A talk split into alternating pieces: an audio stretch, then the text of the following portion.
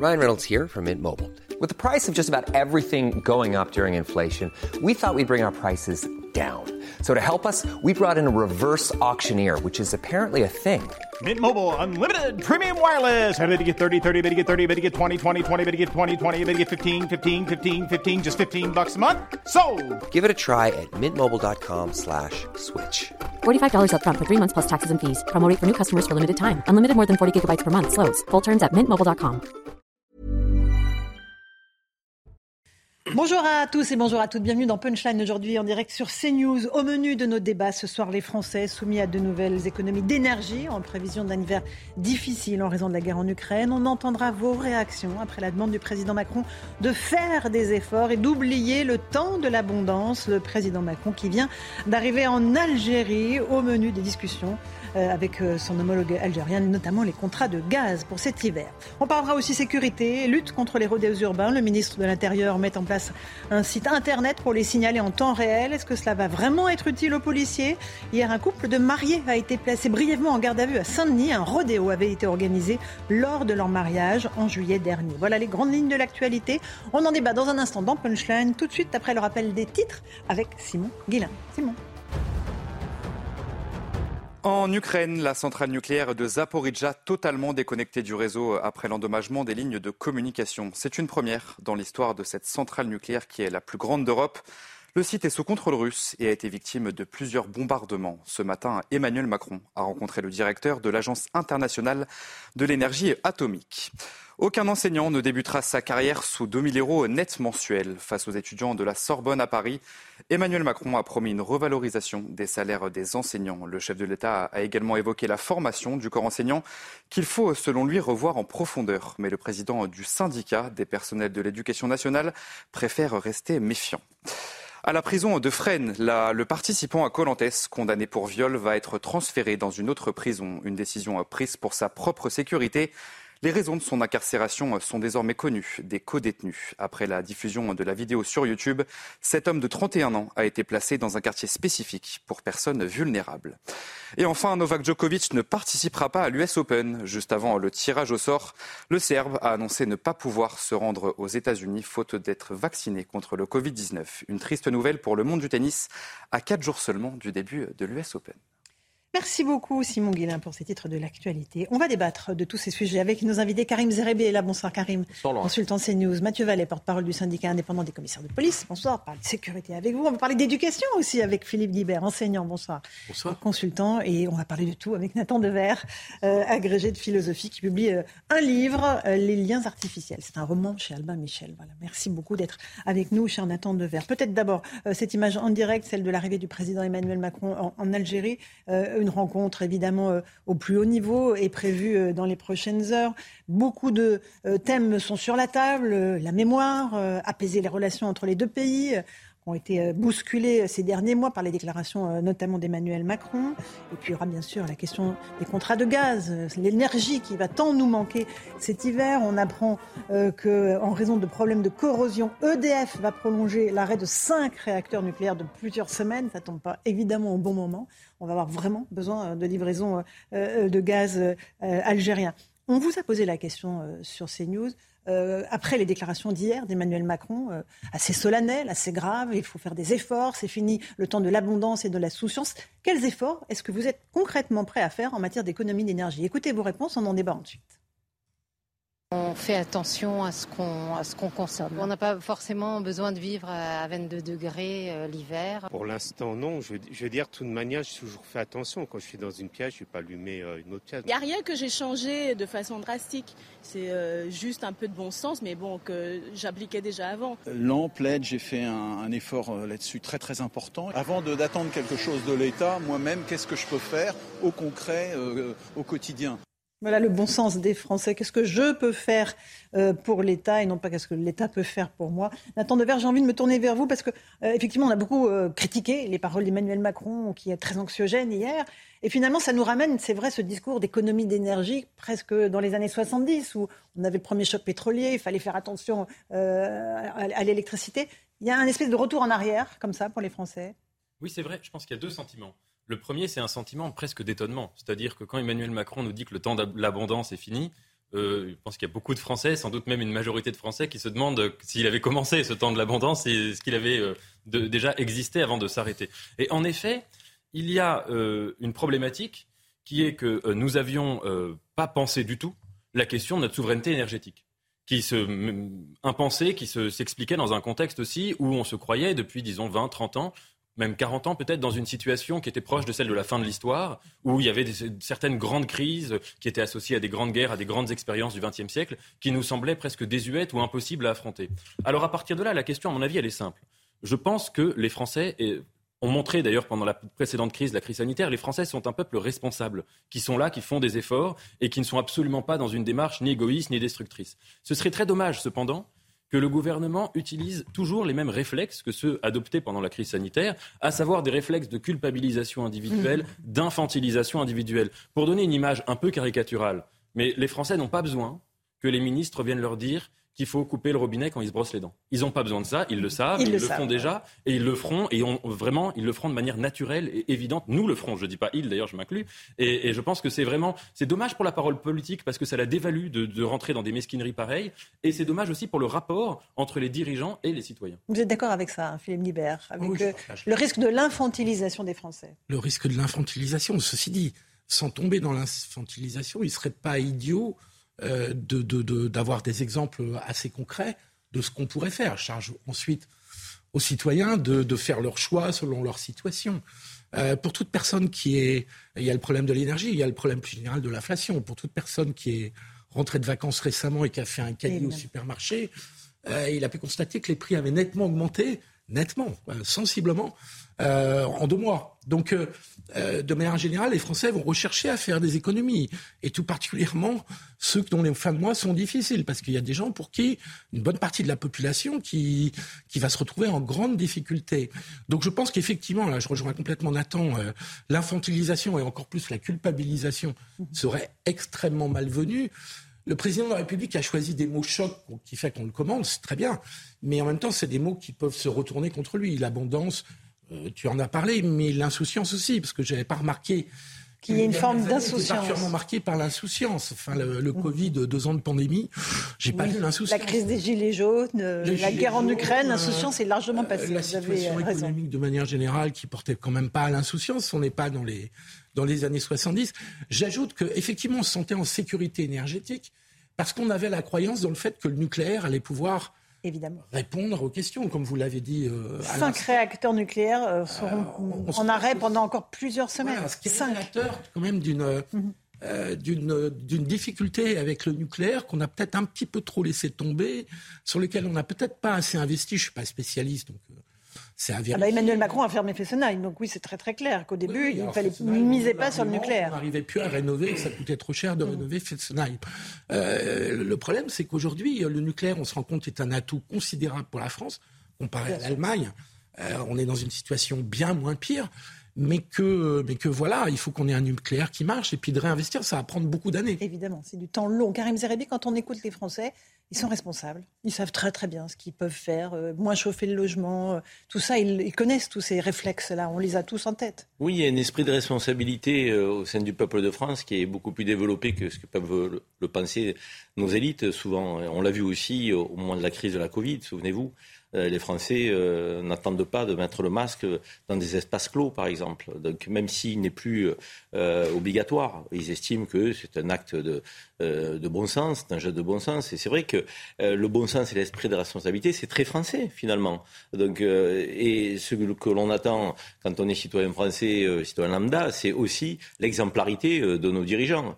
Et parfois, sur ces enjeux même énergétiques, le compte n'y pas. Souvenez-vous des véhicules dans la cour de l'Élysée, avec le moteur qui tournait, le moteur qui tournait, la climatisation, alors qu'ils étaient un conseil des ministres.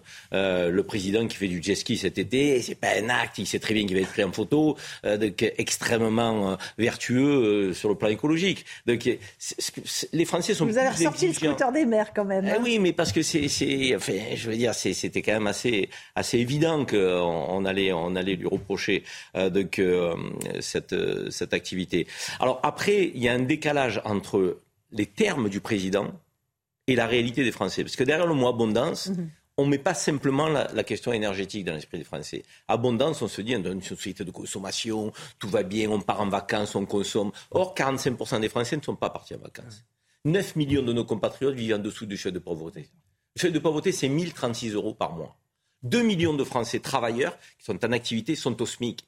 1350 euros par mois. Et 80% des salariés français vivent en dessous de 2500 euros par mois donc au-delà des smicards. Donc c'est pas l'abondance ça, c'est pas l'insouciance ça, c'est des fins de mois difficiles, c'est la peur du déclassement, c'est l'inquiétude euh, pour les perspectives d'avenir. Avec les taux d'intérêt qui remontent, ben, c'est aussi sur le plan immobilier ben, des rêves qui ne pourront pas être accomplis parce qu'on ne pourra pas être propriétaire, alors que c'est le rêve de, de toute famille française. Donc tout ça, c'est un décalage avec les termes du président. Et ça peut être mal perçu euh, par mmh. les Français. Alors après, ils ne sont pas inconscients, les Français. Ils savent très bien qu'il faut faire attention, l'électricité, le gaz, le carburant, qu'ils le prennent de plein fouet. C'est le portefeuille qui est touché tous les jours, au quotidien. Donc il faut Le prix des pâtes, plus 20%, le prix de tous les prix des, premiers prix, quoi, en fait. Tout a augmenté. les cantines scolaires. Bien sûr. 7% les cantines scolaires. Les maires, comment vont-ils faire, les petites communes? Mmh. Donc, vont être obligés d'augmenter les prix de la cantine.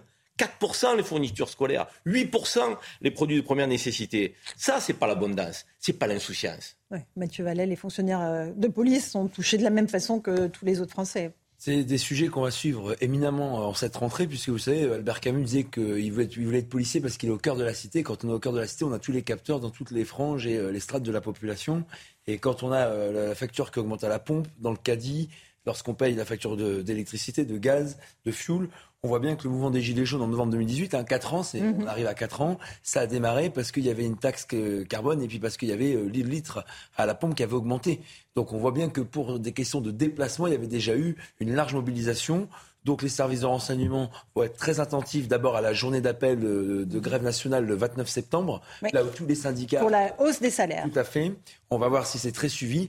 Et effectivement, il y a une donnée, quand je parlais avec les collègues du renseignement territorial notamment et de la préfecture de police de Paris, qui est à prendre en compte, c'est le renouvellement de l'Assemblée nationale. C'est vrai qu'il y a euh, l'extrême gauche et euh, il y a le Rassemblement national qui est un peu plus présente que lors de la précédente ah Donc on verra si les colères, si les revendications, si les débats peuvent s'exprimer dans l'Assemblée parlementaire, là où c'est vrai avant, elles s'exprimaient beaucoup plus dans la rue. Dans la rue. Donc peut-être moins de violence en perspective dans notre société, Philippe Guibert. l'Assemblée nationale que dans la rue. Hein. Ça, sert à ça normalement. C'est même, même un peu fait c'est même un peu ça, Nathan Devers On peut préjuger du fait qu'il y aura moins de manifestations violentes dans la rue parce qu'il y a une meilleure représentation des Français à l'Assemblée Ah bah bien sûr. À partir du moment où on a vécu cinq ans de blocage politique, avec un pouvoir législatif qui était en quelque sorte inexistant dans la mesure où il était unanime. je trouve que l'unanimité dans une démocratie est très très dangereuse. C'est toujours très mauvais signe. D'abord parce que le peuple n'est jamais unanime, et puisque quand euh, la représentation du peuple est unanime, en effet, c'est là qu'il y a une sorte de cocotte minute qui s'instaure. Et j'aimerais juste faire deux remarques par rapport à ce que vous disiez. C'est qu'il y a aussi quand vous parliez de l'inflation et donc de la baisse du pouvoir d'achat, elle ne date pas de la guerre en Ukraine. À la vérité, elle a commencé bien avant. Elle a commencé dès l'automne euh, de l'année qui a 2021. C'est aggravé. Et oui, et elle était due à la reprise économique du coronavirus. Et la guerre en Ukraine l'a intensifiée. Et juste une chose sur l'abondance. Mhm. Emmanuel Macron avait, euh, dans ses propos, il ne parlait pas de l'abondance du point de vue des Français, il parlait de l'abondance du point de vue de l'État. C'est-à-dire la fin de l'abondance, c'est la fin du quoi qu'il en coûte, c'est la fin de la dépense facile, de l'État-provident. On peut juste quand même s'interroger sur une chose, c'est que ce quoi qu'il en coûte qui a fait exploser la dette, c'était pas du tout des dépenses d'investissement dans le service public, c'était pas des dépenses qui servaient à quelque chose, c'était des dépenses qui répondaient à une paralysie de la société. Donc si vous voulez, moi je trouve ça vraiment désastreux d'avoir utilisé le budget de l'État pour faire des choses qui n'amélioraient pas, qui n'avaient pas d'amélioration à long terme. Ça a tenu la France debout quand même. Oui, parce qu'on l'avait paralysé. Si on l'avait pas paralysé, il n'y aurait pas eu besoin de Ah oui, si on n'avait pas confiné, oui. Exactement. Il ne fallait pas confiner, il ne fallait rien euh, pour Philippe Guibert. mesures de, de, de restriction. Ça aurait été un peu compliqué quand même. Hein. J'ai pas dit rien faire, mais en tout cas, euh, fermer tout ce qui a été fermé pendant deux ans, paralyser la société, c'est pas la même chose que de ne rien faire. Il y avait une, troisième voie entre les deux qui aurait pu être. Bon, on refait pas le débat sur le confinement. On l'a beaucoup tenu sur cette antenne. Voilà, c'est fait. Euh, on va avancer un tout petit peu. Euh, je voudrais qu'on parle des rodéos urbains parce que je profite de votre présence, Mathieu Vallet, pour revenir sur les propos de Gérald Darmanin hier. il a mis en place une plateforme pour signaler euh, en direct quasiment euh, euh, les rodéos, moncommissariat.fr. On va juste l'écouter, puis je vais vous demander après si c'est une bonne idée, si ça peut vous aider, vous, les policiers. Depuis le mois de mai, vous avez mené à la préfecture de police plus de 23 000 opérations, menant à 2700 interpellations, dont 554 dans la seule région parisienne, et permettant la saisie de quasiment 200 engins. Parce que cette lutte est l'affaire de tous. Chaque francilien, chaque Français, chaque citoyen, chaque personne peut désormais, à partir d'aujourd'hui, comme pour les points de deal, dénoncer les rodéos motorisés sur la plateforme de la police nationale moncommissariat.fr. Alors, est-ce que ça, c'est euh, quelque chose qui va dans le bon sens? Ou est-ce qu'il y aura quelqu'un planté devant le site internet pour regarder euh, les signalements? Vous savez que modestement, je suis un policier de terrain et donc en réalité, ça ne va pas apporter une plus-value énorme. Euh, vous savez, je me méfie toujours de cette déshumanisation des rapports entre les êtres humains qui passeraient tous par le, tout numérique. On a déjà les réseaux sociaux. Vous savez, en plus, les gens aujourd'hui, lorsqu'ils veulent signaler aux policiers au-delà du 17 police secours, je rappelle que quand on a mm. un voyou qui fait du rodéo, c'est une infraction et donc on peut appeler euh, le numéro d'urgence de la police pour qu'on intervienne. On l'a encore fait hier à Vitry-sur-Seine. On a eu des policiers blessés qui ont interpellé un four furieux sur un de roues. Donc vous voyez, n'y a pas eu besoin de la plateforme pour signaler.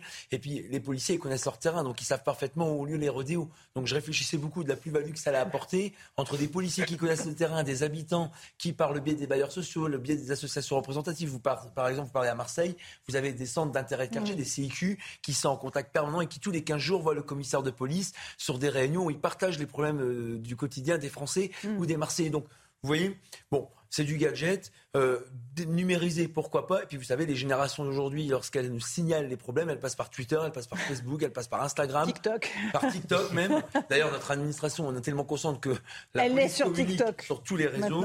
D'ailleurs, elle fait beaucoup mieux sur TikTok parfois que sur d'autres plateformes. Mais parenthèse faite. Donc, non, en réalité, ça va apporter euh, une plus-value quasiment néante. C'est euh, un outil parmi d'autres. Et puis, vous savez, euh, moi, je viens d'un quartier populaire. Dans les quartiers populaires, on a encore une partie des gens qui n'ont pas la chance d'avoir les derniers ordinateurs, un accès numérique. Et d'ailleurs, il y avait souvent des rapports qui, parfois, sont oui, pas enfin, tout le monde a un smartphone ou quasiment oui, maintenant. Hein. oui, c'est vrai. Mais le réflexe des gens, c'est pas passer par des plateformes ou passer par des outils numériques.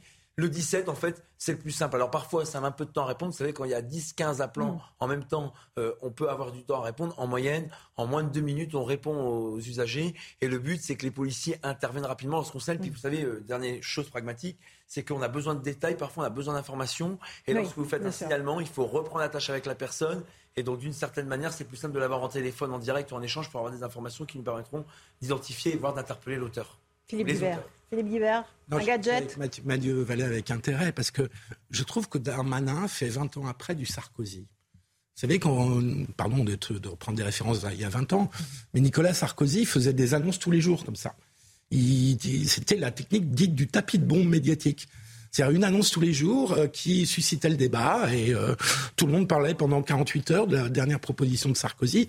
Et puis on passait à une autre déclaration et on ne savait pas exactement la différence entre la communication et les actes. Et la communication finissait par remplacer un peu les actes. Bon, si elle lui a réussi, parce qu'il a été élu président de la République ensuite et que... Ah, vous pensez que Gérald Darmanin, il pense en se rasant le matin? Ben, Je me disais que euh, Sarkozy faisait ça pendant le deuxième mandat de Jacques Chirac, où il pouvait donc pas se représenter euh, non plus, et que Gérald Darmanin a été à l'école de Nicolas Sarkozy. Donc peut-être que ça a pu lui traverser l'esprit. Mais, pardon, mais en tout cas, ça fait beaucoup de communication. Et je trouve que cette mesure, comme vous venez de le dire, Mathieu, euh, ressemble beaucoup à un gadget, à de l'agitation. Donner le sentiment qu'on agit en parlant des choses, mais pas forcément agir euh, efficacement. Nathan Devers, qu'est-ce que ça dit de notre société, ce fléau des rodéos urbains? Parce que vraiment, c'est exponentiel. Hein. Il y en avait, ça a toujours existé. Mais là, c'est vraiment euh, niveau compétition. À mon avis, ça, ça dit d'abord qu'un quartier, la vie entière d'un quartier, peut être absolument gâché, parasité, bousillé par 15-20 personnes. Je sais que dans les quartiers, il y a plus que 15 ou 20 personnes qui font des rodéos, mais il suffit de 15 personnes qui organisent ça pour vraiment, en fait, euh, bah, effrayer toute la population. Quand on a vu qu'une petite fille peut se faire euh, faucher comme ça par des, par des, par des motos euh, en, bas de chez elle alors qu'elle joue, ça signifie que ce sont des, les quartiers où se produisent ces phénomènes, ce sont des quartiers où tous les parents vont dire à leurs enfants de ne pas sortir, de ne pas marcher, jouer en bas, etc. Ça, c'est la première chose. Et la deuxième chose, à mon avis, c'est qu'il y a une absence de canalisation du désir de risque, du désir de violence. Parce que je me mets dans la tête de, des gens qui, font ces, mmh. rodéos-là, j'imagine qu'ils le font par goût du risque.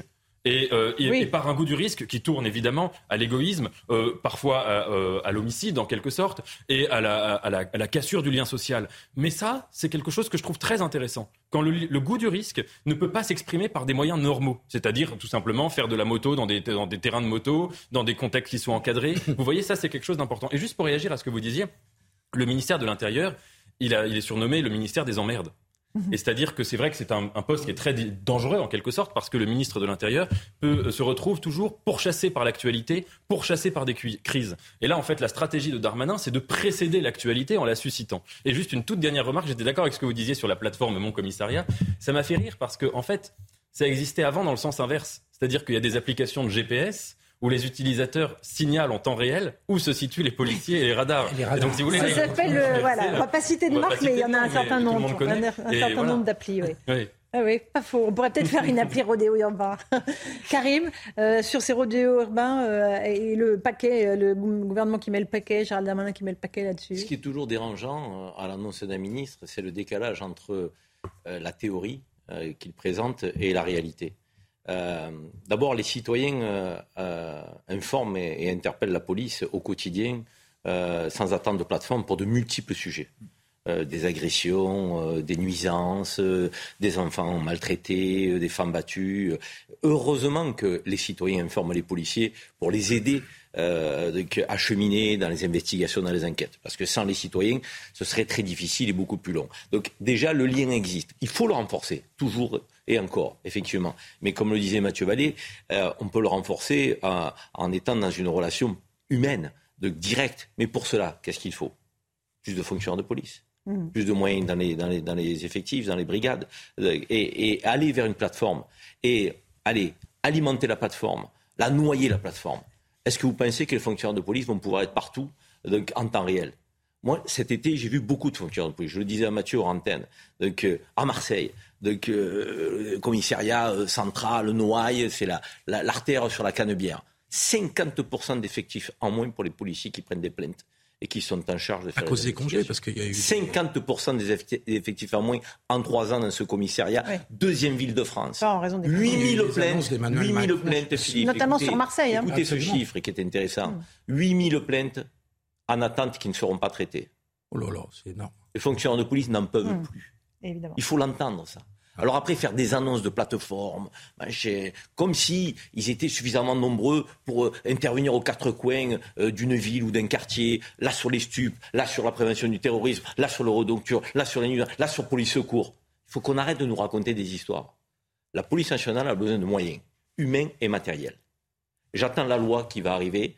Euh, donc, euh, à l'Assemblée nationale, euh, qui est une loi d'investissement et, de moyens. Elle, a déjà été votée, celle-là Non, il y a une loi d'orientation du ministère de l'Intérieur de 15 milliards qui arrive, Très bien. à l'Assemblée début octobre. C'est ça, elle refait la navette. En Je suis impatient parce que, comme le disait Philippe, plutôt que de faire des annonces sans que derrière hmm. ce soit traduit d'actes de moyens, mieux vaut mettre les moyens, obtenir des résultats et communiquer sur les moyens, sur les résultats obtenus. Or, on fait l'inverse. Effectivement, il fait du Sarkozy. Alors, force est de constater que ça a marché pour un, un autre, il espère que ça marche. Un autre angle sur les rodéos urbains. Euh, j'évoquais le cas de ces mariés à Saint-Denis euh, qui ont été brièvement été placés en garde à vue hier parce que pendant leur mariage, euh, au mois de juillet, il y a eu un rodéo hein, qui s'est déroulé dans la ville.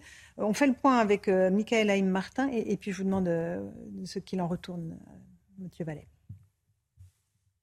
Nous sommes le vendredi 27 juillet dernier, en plein après-midi, place Jean Jaurès à Saint-Denis.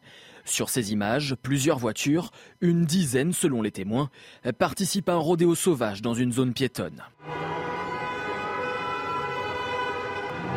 La scène, filmée à l'époque par la première adjointe au maire, montre un groupe de quatre personnes encerclées par le cortège.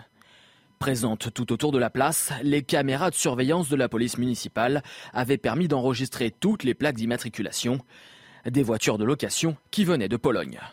Ce mercredi, le couple qui se mariait a été brièvement placé en garde à vue sans donner lieu à des poursuites. La semaine dernière, 8613 opérations anti-rodéo avaient été menées et quelques 586 individus avaient été interpellés, selon des chiffres révélés par le ministère de l'Intérieur c'est sûr, quand on voit les images là, de ces groupes de piétons terrorisés au milieu de ces balais de voitures à toute allure, euh, c'est effrayant, c'est absolument dangereux, Mathieu Vallet. D'abord, il faut appeler ces rodéos un chat un chat, c'est des mariages communautaires. moi, quand je travaille sur le terrain, quand j'ai intervenu, j'ai eu l'occasion d'être gardien de la paix à Saint-Denis, donc euh, sur cette place centrale de, de la ville de Saint-Denis. Vous avez l'exhibition de drapeaux étrangers, vous avez des coutumes et des us aussi qui se font devant l'hôtel de ville, et ça contribue à stigmatiser aussi des populations immigrées, parce que vous avez en fait ces mariages communautaires durant lesquels des voyous, hein, ni plus ni moins, c'est comme ça qu'il faut les appeler, se permettent tous les excès. Avec leurs deux roues, ils roulent sur les trottoirs, ils prennent les rues à contresens, ils grillent les feux rouges, ils prennent en otage les passants que vous voyez au milieu, et puis d'une certaine manière, l'Europe, euh, ça commence à bien faire. Euh, elle organise l'impunité des voyous. Vous avez la Pologne qui sait parfaitement que l'immatriculation dans son pays de ces véhicules ne permet pas aux autorités françaises de les identifier facilement. Au pire, on ne peut même pas les verbaliser. Et c'est vrai qu'aujourd'hui, il y a un vide juridique dans la loi. Quand vous créez une manifestation, quand vous organisez une manifestation, s'il y a de la casse, s'il y a des difficultés, l'organisateur est responsable. Il y a une réflexion que dans mon syndicat on a portée sur la place publique il y a plusieurs mois avant la campagne présidentielle, c'est de savoir est-ce que les mariés qui organisent leur mariage et lorsque il est démontré que ce sont leurs convives, leurs invités, on choisit quand même qui vient à son mariage, eh ben ont une responsabilité. C'est pour ça qu'ils ont été mis en garde à vue. Je souligne le courage des policiers de Saint-Denis qui est en permanence sur le terrain et aussi du parquet pour voir si on peut judiciariser. Vous savez, c'est la même manière que les parents abandonnent leurs gosses et disent ben, on fait des enfants mais on s'en occupe pas. Moi je pense qu'au bout d'un moment, les mariés qui organisent leur mariage sont responsables, les parents qui mettent leurs enfants dehors et ne s'en occupent pas sont responsables et d'une certaine manière afin de responsabiliser tout le monde comme plus personne n'est responsable de rien, et eh ben c'est le foutoir dehors. Donc euh, il y a un vrai sujet et sur la Pologne avec ses voitures matriculées, parce que au-delà des mariages, ça devient un vrai sujet sur le territoire national. Et il y a certaines mairies qui demandent d'ailleurs une caution de 1000 euros euh, aux mariés euh, pour, comme ça, s'il y a des dégâts, pouvoir. Les mariages en chute, alors si en plus on demande. Oui, c'est ça, si on demande une caution de 1000 euros pour éviter les rodéos urbains. Voici, mettez un. Carl, Carl Olive, absolument, vous avez raison. Avait mis en place, j'avais échangé avec lui grâce à votre plateau sur cette caution de 1000 mm. euros. Moi, je pense que c'est un premier acte concret que les mairies peuvent demander quand on demande une caution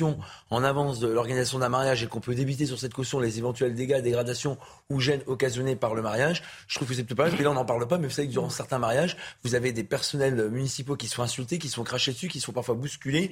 Et c'est aussi pour ça que le maire de Poissy avait mis cette disposition en place. Le but, c'est d'être pragmatique. Et aujourd'hui, il faut être honnête, mmh. euh, si on n'arrive pas à les avoir en flagrant délit, si on n'arrive pas à voir les voyous qui sont sur ces euh, véhicules de location, sur ces deux roues, euh, les convoquer a posteriori, ça fonctionne pas parce qu'effectivement, on a un vide juridique. Karim, un mot dans la, pause. Oui, rien à rajouter sur la, la question du mariage et, la responsabilité. Mais euh, la petite incise là, de reportage euh, terminait en disant qu'il y avait eu 5000 interpellations. Mmh. Mmh. Euh, donc là encore une fois, l'activité, elle est là. moi, ce que j'aimerais, c'est qu'on arrive à communiquer derrière les interpellations. Que se passe-t-il? Parce qu'une mmh. interpellation, ça veut dire que les fonctionnaires de police mettent la main sur les malfrats. Qu'est-ce qui se passe derrière? Parce que c'est le vrai sujet de notre société aujourd'hui. C'est ce qui se passe à la suite, effectivement, de l'interpellation. Et est-ce qu'on a des rappels à la loi majoritairement sur ces 5000 Est-ce qu'on a du sursis? Est-ce qu'on a des amendes? Est-ce que les véhicules euh, de, que sont euh, euh broyés, monopolisés 1800 engins saisis. Mais qu'est-ce qu'on en fait après Qu'est-ce qu'on en fait? Et c'est là où il faut qu'on arrive et qu'on apprenne à communiquer. Parce que les délinquants, ils entendent les informations, ils entendent la communication autour. Donc si on est interpellé mais qu'il ne se passe rien, effectivement, il y a le sentiment d'impunité et c'est là que la récidive apparaît. Allez, on va faire une toute petite pause. Je passe la parole ensuite, Nathan Dever euh, et Philippe Guibert, sur ce sujet. Juste euh, après le rappel des titres de l'actualité, ce sera tout à l'heure à 17h30. À tout de suite dans Punchline sur CNews. Bienvenue à tous et à toutes si vous nous rejoignez en direct à l'instant dans Punchline sur CNews. Il est 17h30 bientôt et c'est le rappel des titres de l'actualité avec Simon Guillain. Emmanuel Macron entame une visite officielle de trois jours en Algérie. Le président a atterri euh, il y a une demi-heure à Alger. Plusieurs points au programme pour le président de la République. Travail mémoriel, l'épineuse question des visas ou encore l'approvisionnement en gaz. Une visite aux enjeux multiples donc pour Emmanuel Macron. En France, le chômage en légère hausse euh, au mois de juillet. Le nombre de demandeurs d'emploi de catégorie A a augmenté de 0,6% avec 19 500 inscrits en plus à Pôle emploi.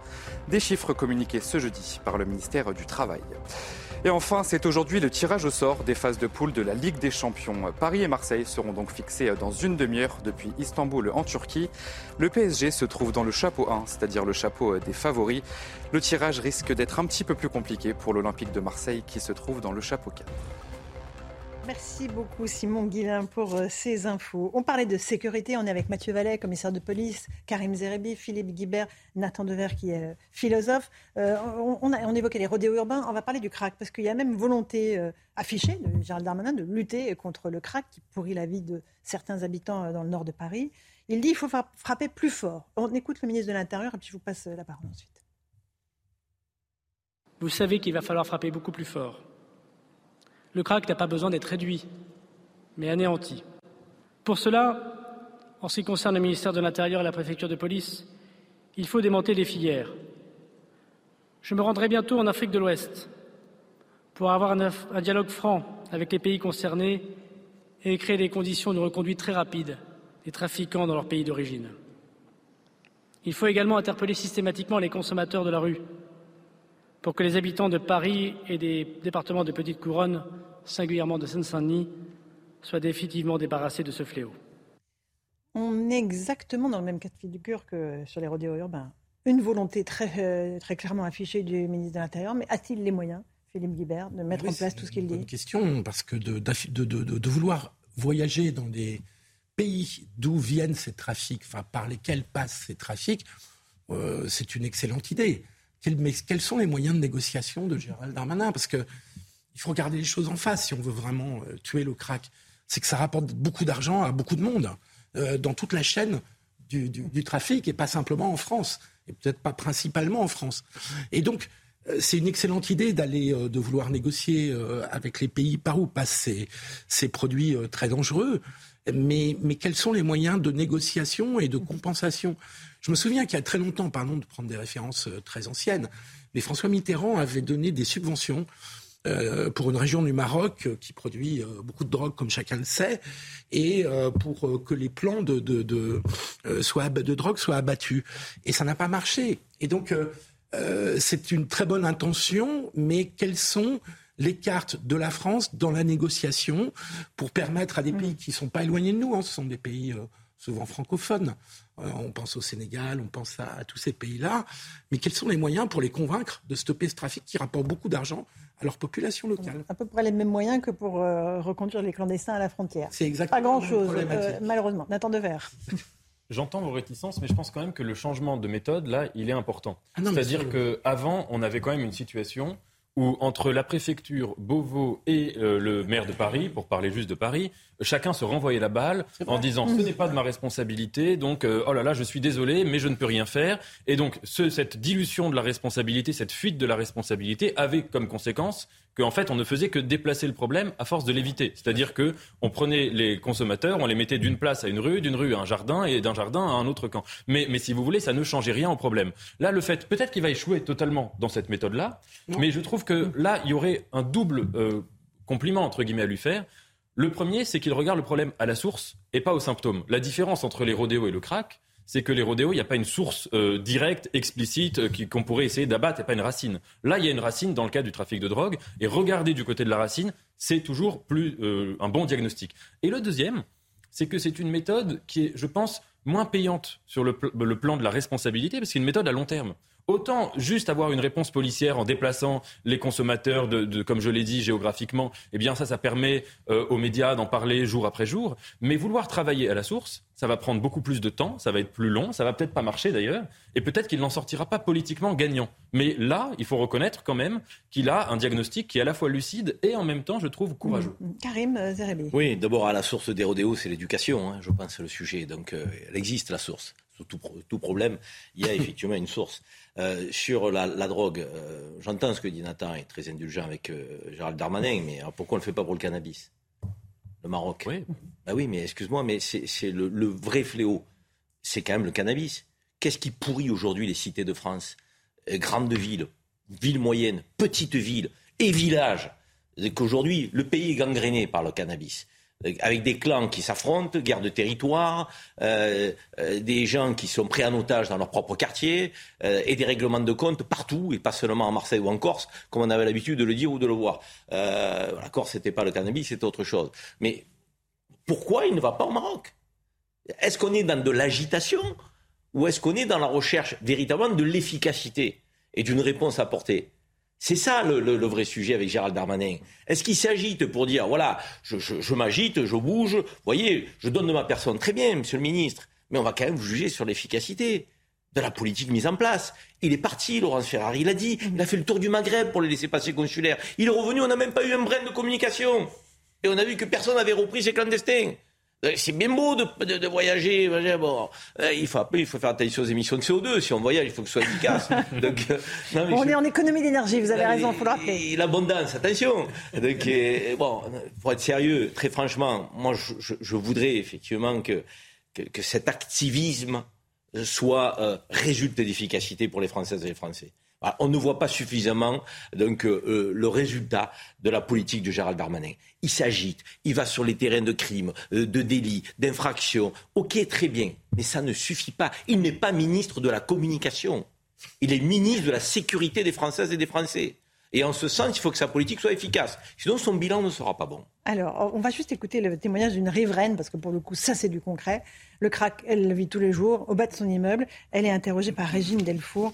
Euh, c'est la porte-parole euh, de l'association Villette Village. J'ai un ami qui euh, a vu, en, prenant la bretelle de périph, trois toxicomanes sortir une machette et se, diriger sur la bretelle d'accès au périph. il y avait une brigade de police juste devant qui n'est pas intervenue. Est-ce que là, il n'y avait pas, sachant que lui, il était en moto en plus, est-ce que là, il n'y a pas un risque pour la sécurité de cet ami? Elle intervient peut-être pour, pour soulever les, les, dealers, mais est-ce qu'en cas d'agression auprès des riverains et, des commerçants, elle, a l'ordre d'intervenir? On ne sait pas. Moi, j'ai été confrontée à un dealer qui a sorti, enfin, qui m'a montré une arme euh, parce que je lui avais fait une remarque. Euh, j'ai appelé la police, on m'a dit qu'il n'y avait pas de véhicule. Pas plus tard qu'hier, en prenant le, rond-point de la place Auguste Baron, il y en a un qui s'est posté devant une voiture qui était juste à côté de moi il s'est posté devant une voiture, il a commencé à taper sur le capot de la voiture et refusé de la laisser démarrer alors que le feu était vert. Il avait un quart de CRS, sans vous mentir, à 20 mètres, même pas 10 mètres. Euh, personne n'est sorti. Je comprends pas là, effectivement. Le témoignage, il est très clair. Pourquoi les policiers n'interviennent pas, Mathieu Vallet? Bah, Alors, je ne pouvais pas le savoir précisément, parce que vous n'étiez pas dans le, dans le quart de CRS, mais... On l'a pas encore dit sur le plateau, mais en fait, place Stalingrad, place Auguste Baron, porte de la Villette, Jardin et Hall, euh, le 19e arrondissement, à part la police, tout le monde s'en fout. Enfin, moi, je veux bien qu'on ait un changement de méthode, mais la mairie de Paris, j'ai pas encore entendu ses propositions. D'accord. Mais pourquoi les policiers n'interviennent pas Non, mais je veux bien que j'ai entendu quand tout le monde se jette la balle. Mais quelle proposition a Hidalgo pour aider les policiers et le ministère de l'Intérieur? Enfin, moi, je dis toujours que le ministère de l'Intérieur, c'est le ministère de, non pas de l'ennui, mais des ennuis. Donc, les policiers gèrent au quotidien ces ennuis. Euh, moi, je peux vous dire qu'effectivement, que ce soit les cuisines où on fabrique le crack qui sont démantelées en Seine-Saint-Denis, et notamment par les policiers de la Sûreté régionale des transports ou de la brigade des réseaux euh, franciliens, ou par des policiers qui sont en permanence là, je peux vous dire qu'on est même plus dans le harcèlement, on est dans l'occupation. Mais ils n'interviennent pas. Pourquoi? Parce qu'il y en a trop? Parce que, c'est pas grave que quelqu'un tambourine sur le, capot d'une voiture cette dame, parce qu'effectivement, c'est un, sujet. Euh, alors, on a changé de préfet de police, mais c'est toujours le même ministre de l'Intérieur. Donc, euh, moi, je suis ravi qu'on va peut-être changer de méthode. Mais en tout cas, les policiers, eux, n'ont jamais changé de méthode. Ils ont occupé le terrain depuis le début. Alors, on peut toujours mieux faire, mmh. on peut toujours faire plus, on peut toujours faire plus fort, plus vite. Après, je peux vous dire que deux jours où on a des policiers de la compagnie de sécurisation d'intervention, on a des policiers du 19e arrondissement. Je mangeais hier avec le patron euh, du commissariat du 19e arrondissement. Il me disait qu'effectivement, c'est dur, c'est compliqué et ça sera très long. Vous savez que sur la porte de la Villette, où on a un camp où il y a de la consommation de crack, où on a des, ce qu'on appelle des modus, ceux qui vendent du crack. Alors, je suis d'accord avec Karim Zeribi. Euh, on sait où les filières migratoires mènent à Paris et d'où elles viennent par rapport à la vente de ces produits. C'est majoritairement des gens de nationalité sénégalaise. Vous voyez, et effectivement, même titre que les OQTF, les obligations de quitter le mmh. territoire français qui ne sont pas exécutées, tant qu'on n'aura pas des accords nets, clairs, précis, où les pays d'origine ne récupèrent pas leurs voyous, on n'y arrivera pas. C'est ça la réalité. Et en fait, pour terminer, euh, je suis désolé, mais encore au moment où je vous parle, alors ça sera peut-être moins politiquement correct, mais enfin j'ai pas pour l'habitude de pas dire ce que je pense. Euh, la mairie de Paris, l'agence régionale de santé, les associations. Non mais il y a personne qui ne fait rien. Moi j'ai entendu aucune proposition, j'ai vu aucune action, et encore une fois, il y a des un centre qui va être euh, fait pour les toxicomanes. Ah oui, bah, quand je vois ce que ça donne. Dans le 16e. Ah c'est ce que la mairie de Paris appelle pudiquement les, les salles de consommation à moindre risque, que moi j'appelle des salles de shoot.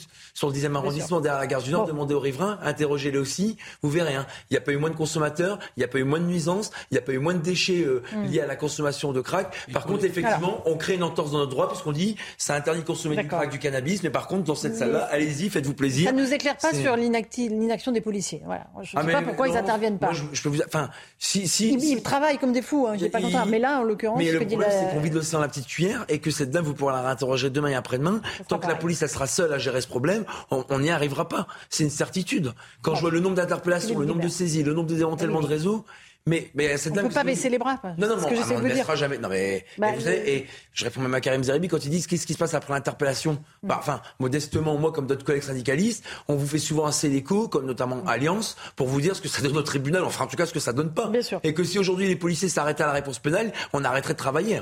Donc, enfin, euh, on y va sur le terrain, on lâche pas le terrain. Après, euh, je vais être aussi honnête avec vous, euh, quand vous êtes policier pendant 8 heures, 11 heures de vacation, on fait que des personnes qu'on interpelle 10 fois parce qu'ils sont remis 10 fois en liberté, quand on fait des toxicomanes, dont on nous explique que d'abord ils sont malades, c'est vrai, mais que d'une certaine manière, s'il y a de l'offre, c'est qu'il y a de la demande. Donc, vous voyez, bon, encore une fois, euh, on fait Oui, du mieux possible. Et j'entends que c'est pas satisfaisant Non, pour ces riverains. pour les riverains. Et d'ailleurs, le commissaire me disait que place Stalingrad, ça redevient, vous voyez, vous l'avez pas dit, mais je le dis Mm. aussi, hein, ça redevient très compliqué parce que quand on chasse de Stalingrad à Éole, de Éole à la Villette, de la Villette Et à oui, il en reste Baron, toujours. Et ben, ça fait le manège un peu euh, enchanté ou malheureusement Non, bah, désenchanté. désenchanté. Vraiment. Tout à fait, ouais. Non, justement, il faut, s'intéresser aussi à la demande. Il y a un énorme problème sur l'offre, mais il faut s'intéresser aussi sur la demande. Et, et je comprends les réticences. Dans le 16e, la salle de- de shoot a été refusée. Alors, ça tombait en plein milieu des législatives. Donc forcément, les candidats se sont battus pour euh, repousser la salle de shoot qui affolait un peu tous les riverains. Euh, mais très bien. Alors, si la salle de shoot n'est pas la solution, j'entends. pas. J'entends. Non, non, mais je pas conteste idéologique, pas. hein, c'est factuel. Non, non, non, non, je- je- j'entends. il, faut, il faut regarder les expériences de terrain. Qu'est-ce qu'on fait? Parce que cette demande, pour qu'il y ait autant euh, de- de- d'offres de, crack euh, dans le quartier du 19e dont on parle depuis des mois, euh, il faut qu'il y ait de la demande, à ma Vous connaissance. êtes d'accord que c'est pas la police de répondre à cette question? Que l'agence régionale de la santé, Non, la mairie. Mais c'est à la- l'État, aux autorités publiques Ah oui, bien dans, sûr. dans leur ensemble. Parce qu'on est d'accord, aux citoyens. on, on de- on demande à la police en fait de s'occuper de ce dont personne ne Non, mais s'occupe. c'était pas un procès que je faisais à la Non, police. je sais, c'était mais j'ai juste- pas dit ça. Euh, C'était juste de me demander euh, ces consommateurs de crack, combien sont-ils Qui sont-ils Quels sont leurs réseaux Comme dit la blague. Mais là, c'est pas une blague. Mhm. Euh, et comment peut-on les soigner? Parce qu'il y a un moment donné où des drogués de cette nature, Mhm. euh, ce Il y a sont un des débat. malades. hein. Il y a un débat sur cette question, Ce même sont entre spécialistes. Il y en a qui vous disent que les salles de shoot fonctionnent dans certains pays d'Europe du Nord autres. Ici, on est plutôt euh, perplexe. Moi, personnellement, je le suis, je le cache pas. Donc, euh, et puis, il y en a qui vous disent injonction thérapeutique. Ces gens-là ne sont pas conscients. Si on veut effectivement les sortir de la drogue, il faut qu'il y ait des intox. Il faut, à un moment donné, des hôpitaux fermés. hein. Mais Ouais. des hôpitaux fermés, avec euh, un corps encadrant médical, euh, qui euh, fait en sorte que ben, le manque soit jugulé, mais sous contrôle médical. Pas on vient, on consomme de la drogue et on ressort dehors. Je veux dire, donc, et, et c'est vrai que la réponse, ben, elle n'est pas donnée parce que on a l'impression que ce débat n'est pas tranché chez nous. Je sais pas qui, qui, qui Enfin, disait hier. abordé, C'était euh. un syndicat de police qui Mmh. disait hier, euh, Philippe, dans. Punchline, la France, on est souvent au milieu du guet. Entre les mesures très répressives américaines et les mesures d'Europe du Nord, euh, de- qui sont des mesures un peu de préven- préventives, nous, on est toujours un peu entre les deux. Mais finalement, on ne choisit pas, on est un peu dans le nini. Il faut qu'on prenne, l'autre. il faut qu'on choisisse une politique Mmh. et qu'on la mette en œuvre. Quitte à faire un retour d'expérience deux, trois ans après, on se dit ça marche ou ça marche pas. Mais il faut qu'on y aille, quoi. Là, on n'y va pas franchement. Ni on traite le sujet médical, ni on traite le sujet sécuritaire. Mais pensez aux habitants. C'est insu- mais c'est insupportable, c'est infernal. Les commerces tirent le rideau, les gens ne sortent plus, les enfants ne peuvent plus balader dans les parcs. C'est quoi cette vie? On est à Paris, capitale de la France. 100 millions de, de Les. JO en 2024. hein. Les JO en 2024. Soyons sérieux. Nathan, euh, vous voulez finir, euh, Philippe Guibert, ou je passe la parole à Nathan Devers? Vous avez mauvais esprit en disant que ça se passe dans le 19e, dans un autre arrondissement. Ça. L'attention de la mairie de Paris et l'attention des autorités Oui. a été plus grande. Nathan Devers. Oui, la question, elle se pose aussi, c'est pas seulement de savoir quelles mesures on prend, mais comment on les prend. Parce que sur la question des salles de shoot, nos voisins européens qui ont pu adopter cette idée, euh, il y a certains pays où ça a été salutaire, mais ça n'avait rien à voir avec la France. Parce que les salles de shoot étaient installées dans des hôpitaux. Donc déjà, Ah. c'était fermé. Ah oui. C'est la grande différence. Ah oui, et donc c'était fermé, ça ne posait aucun problème sécuritaire pour les voisins. Et deuxièmement, donc c'est que les individus allaient euh, consommer leur, euh, leur, leur crack. Et puis après, il y avait une salle de repos où ils étaient mis à l'observation. Et donc le- le- les, les moments où ils étaient dans un état second ou troisième, eh bien ils étaient euh, enfermés dans une salle et ils pouvaient pas faire n'importe quoi. Et donc en France, ce modèle de la salle de shoot, c'était l'idée de le mettre dans la rue n'importe comment, où les gens rentrent, prennent leur truc et ressortent. Et après, ils sont dans un état euh, totalement euh, dangereux, euh, en pleine rue, avec des voisins, etc. Donc là, on voit bien comment une idée qui peut être initialement intelligente est adaptée de manière absolument, désolé de le dire, mais stupide, en France. Et ça, c'est quand même le cœur du problème. Le, le deuxième, pour répondre tout à l'heure à la question qui était... pourquoi les policiers ne, ne sont pas N'interviennent pas, intervenus voilà. je crois que le témoignage en fournissait la réponse. Elle disait, on nous dit, il n'y a pas assez de véhicules, il n'y a pas assez de gens, on ne peut pas, euh, c'est pas, pas, une question de bonne ou mauvaise volonté, c'est juste que nous n'avons pas les moyens. Et donc, en effet, je pense que il y a une forme d'inaction ou même de négligence face au fait que ça se passe dans un certain quartier. Si ça se passait en plein centre-ville, si ça se passait dans le premier arrondissement, sans doute que la chose serait réglée quand même beaucoup plus rapidement. Et moi, j'ai une pensée aussi, vous avez décliné tout les, le quotidien insupportable des habitants, mais j'ai une pensée aussi plus particulièrement pour les gens qui auraient pu euh, euh, faire des, un emprunt euh, pour acheter un appartement sur 30 ans dans ce quartier-là et qui se retrouvent avec une situation où non seulement leur vie est invivable, mais ils ne peuvent même pas en sortir puisque leur appartement ne vaut plus rien, ils peuvent plus le revendre. Donc c'est vraiment absolument, absolument la, la, guerre contre la guerre contre le crack au nord de Paris, on la gagnera par le démantèlement aussi des filières et des réseaux. Vous savez, c'est comme dans un quartier, on parlait de cannabis tout à l'heure, on peut nettoyer les hauts immeubles J'en ai vécu, donc je sais que quand on a pu les dealers dans, dans, son, dans son bloc, ça fait revivre et ça redonne de l'espoir aux gens. Après, il faut qu'on s'attaque au mal de la racine, et ces réseaux, ça prend énormément de temps. Et je vais être très technique et je sais que c'est pas audible pour les gens parce que c'est un peu comme dans la société de consommation. Soyez pas trop technique parce qu'il faut qu'ils comprennent. je sais bien, je sais, mais c'est pas immédiat. Mais un réseau, ça met pas deux semaines à les démanteler. On a la police judiciaire parisienne qui est mobilisée beaucoup plus qu'avant. Et c'est un changement que la police fait de la préfecture de police de Paris. On avait négligé pendant un certain temps ces démantèlements de filières et la police judiciaire avait été mis un peu au banc. Là, vous avez des groupes spécialisés qui luttent contre les stupéfiants de la, du 36 rue du Bastion, là où on a le siège de la police parisienne. Et donc, en fait, ils vont mettre du temps parce qu'il faut constater les échanges, il faut constater l'arrivée et les va-et-vient des consommateurs, il faut identifier ceux qui vendent, il faut identifier ceux qui alimentent, il faut identifier les cuisines qui permettent de produire ce crack. Donc vous voyez, c'est vrai que ce travail de longue haleine, ça prend du temps. Et là où on ira au résultat, c'est quand on aura démantelé mm. une grosse filière, un gros réseau, et qu'on aura des kilos et des kilos, comme les policiers marseillais le font déjà sur le cannabis dans les quartiers nord, où en fait on aura des vrais résultats avec des réseaux qui vont tomber. Mais après, effectivement, on sait aussi d'où vient euh, ces euh, Donc si on sait d'où ça vient, on n'arrive pas à agir. Non, mais, voilà, tout à fait. Ah, et euh, je vous dis, après, effectivement, la question diplomatique, elle sera essentielle. Et là, on a une loi qui arrive, enfin une loi, pardon, un débat en septembre, on débat, sur l'immigration qui arrive. On a une loi en octobre qui va être débattue au Parlement. Si on n'oblige pas les pays d'origine à récupérer leurs euh, ressortissants comme la France récupère ses voyous dans le monde, voilà, on n'y arrivera pas. On a beau mettre des OQTF améliorés, des mesures de coercition, euh, le paquet sur ça, des centres de rétention administrative en plus. On pédalera dans la smoule parce que bah, quand vous arrêtez quelqu'un et qu'on ne peut pas l'expulser, eh ben, il ressort et on retrouve la même personne. Euh, sur le démantèlement des réseaux, c'est en moyenne six mois. Hein, l'enquête. Bien sûr. Oui, c'est et 48 heures après, 72 heures après, vous avez une équipe qui s'est mise en place. Mm. mais, mettez-vous dans l'état d'esprit d'un fonctionnaire de police. Il met six mois, les écoute, les indique, le travail de fond, le suivi, les infiltrés, les infiltrés, tout. Et l'enquête est parfaite. Ok, on les arrête, on les met sous les verrous. Les magistrats aujourd'hui euh, suivent effectivement, c'est parfois des peines à deux chiffres, ils sont mis hors d'état de nuire. 72 heures après, vous avez un réseau qui s'est mis en place. oui, parce que c'est des, des, Oui, mais il faut tarir la source. C'est vachement important. Et, et, je dirais que sur le crack à Paris, on a certainement, effectivement, énormément de clandestins. Donc la problématique du retour euh, de, est, est, effectivement un sujet à traiter. Mais dans les quartiers, ce sont des Français, pour beaucoup. Bien sûr sont des Français, donc il n'y a pas de retour. Là, là il faut tarir la source. Il faut qu'il n'y ait plus de produits. Il faut que les grossistes ne puissent plus envoyer cette drogue qui part du Maroc. Et ce sont nos amis. Il n'y a pas de problème avec ça. Mais il faut parler au, roi du Maroc. Il faut lui parler franchement, les yeux dans les Mais yeux. Ça arrive comment Parce que si on sait tous d'où ça vient. Est-ce que 80% 80% de la production du cannabis, ah, elle vient du Maroc. Et eh bien par où elle passe Par la Méditerranée, l'Espagne, les Gofas. Exactement. reçoit dans le port de Marseille. Pardon? Qu'est-ce qu'ils y reçoivent, euh, ces bateaux? Mais ça passe pas que par le port de Marseille. Ah non, mais c'est pas le port de Marseille, c'est la route. C'est la route hein, aujourd'hui. Hein. C'est la route aujourd'hui, les go fast. Ah, ils arrivent sur la plage en Espagne et après ils passent en voiture. De toute façon, euh, il suffit, je vais faire un peu, c'est pas du populisme, mais on sait exactement même au Maroc où sont les champs de production, mais ça rapporte une somme colossale aux autorités marocaines. Il n'y a pas de stigmatisation en disant ça. Et quand on voit le nombre de go fast qu'on fait et le nombre de filières plus Oui, bien sûr, euh, peut-être. Bon, bah, nous, enfin, l'Italie, elle est venue à bout de certaines mafias en donnant euh, un grand coup de pied dans la fourmilière, en prenant des mesures. Ça a pris après, ans, hein. bah, eh ben, bah, ah bah, vous je suis votre hein, dans le sens où je, je dis pas que ça va se régler en six mois. Hein, je suis le premier à vous dire que ça prendra du temps. Puis c'est surtout que ça fait 30 ans qu'on attend. Ces problèmes-là, ils sont pas nouveaux. Ils se sont amplifiés, comme Laurence Ferrari le disait sur les rodéos, par exemple. Mais sur ces réseaux, sur ces filières, si on n'a pas une aide du politique et de la diplomatie, euh, on y. Enfin, c'est. Tout à l'heure, Philippe a pointé la, la tentative de Mitterrand. Aujourd'hui, je suis désolé de vous le dire, c'est à l'échelle de Macron qu'il faut que ça se passe.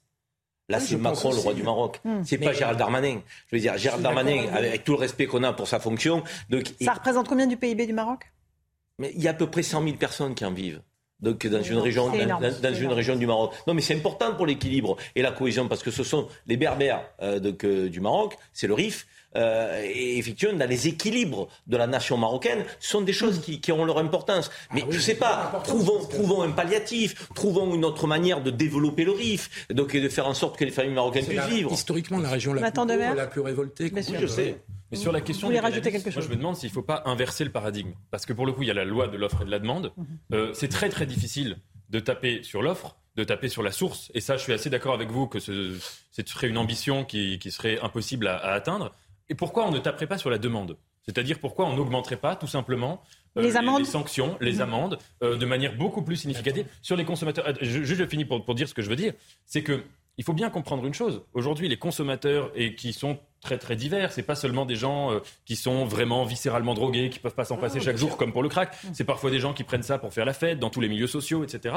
Et qui le font dans une forme d'insouciance et d'égoïsme Oui, social parce qu'ils ne se rendent pas compte qu'ils financent des réseaux qui vont faire couler du sang, qui vont briser des vies, qui vont briser des vies de tous les quartiers. On pourrait d'ailleurs au passage ouvrir un débat, ouvrir un débat hein, sur la légalisation de certaines drogues. Euh, chacun euh, pourrait avoir ses positions, mais en tout cas inverser la vapeur et dire que maintenant il faut s'en prendre Mhm. aussi aux consommateurs et à l'égoïsme du consommateur, peut-être que ce serait plus efficace Mais pour assécher les réseaux. Comme tu l'as très bien dit, ça se consomme en appartement. Comment tu veux contrôler ça? On va pas envoyer la police. euh, Non, mais au moment des transactions. Ah oui, au moment de la Au moment des transaction. transactions, mais on, on laisse passer une. Enfin, euh, tu connais Marseille. Là, il n'y a déjà pas assez de policiers pour effectivement les, les crimes mais- et délits. Oui, mais donc, ce qui euh, est certain, c'est qu'en matière de politique, il faut qu'on trouve d'autres voies. Parce qu'effectivement, la répression à tout crainte telle qu'on le fait, les fonctionnaires de police font leur travail, font tomber des réseaux, mais on voit bien que c'est que c'est c'est presque un, un gouffre qui est sans fond. Euh, Et à un moment donné, il faut qu'on réfléchisse, euh, ouvrir un débat sur la légalisation. Pourquoi pas aller tarir la source avec beaucoup plus de fermeté sur le plan diplomatique de président à roi du Maroc? Pourquoi pas? Mais on voit bien que la politique actuelle n'est pas satisfaisante. Ça se développe, de plus en plus de règlements de compte, de plus en plus de clans et de groupes de, de, de mafieux. C'est pas possible. On peut pas, Des gamins qui on peut pas continuer 3 comme 4 ça. 000 euros par mois euh, sans aller à l'école et sans avoir un travail honnête.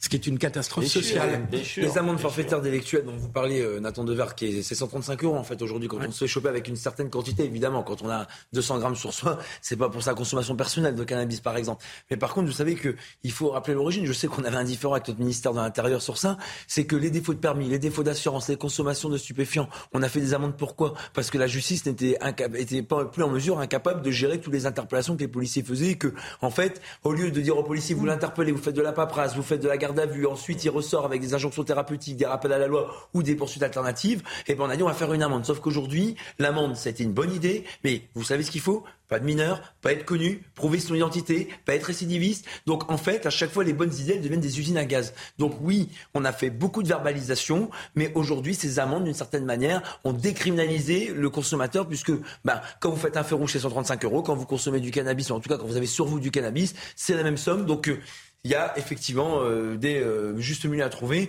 et euh, je suis d'accord pour vous. Euh, moi, je suis clair. Hein, euh, la légalisation, euh, commencer à légaliser le cannabis, on légalisera le crack. Enfin, les euh, voyous, bah, non mais la contrebande de cigarettes, on voit bien que la légalisation du tabac, elle n'entraîne pas euh, l'absence de contrebande de cigarettes. Le, le prix Donc, de la cigarette en France est le plus élevé d'Europe. hein. Peut-être, mais enfin, en tout Ça cas, même quand peu. il était pas élevé, ça existait. Ah, et, exactement. ça, voilà. et une dernière chose, c'est vrai qu'on n'en parle pas beaucoup, les douanes. Les douanes au port du Havre, au port euh, de Marseille, font d'énormes saisies. Et je peux vous dire que quand on parle de simplification pénale, moi, je dis à nos dirigeants, bah, prenons exemple dans ce qu'ont le droit de faire des, des douanes, parce que les douanes, quand vous regardez, ils peuvent fouiller un véhicule au péage sans Mhm. avoir un- une tonne de paperasse à faire, ils peuvent faire des saisies sans avoir une tonne de justification à prouver, et pour autant, bah, ils sont dans le droit, et personne ne s'en offusque. Donc, vous voyez, des idées, il y en a, après, il faut avoir le courage de les faire. Magnifique saisie de cocaïne euh, au port de Marseille cet été par les douanes euh, françaises en provenance de Martinique Mm. dans un, un faux déménagement euh, donc, euh, bourré de cocaïne, des centaines de kilos. La douane a fait son travail, Mm, la douane a démantelé. Donc ça fonctionne, on le fait.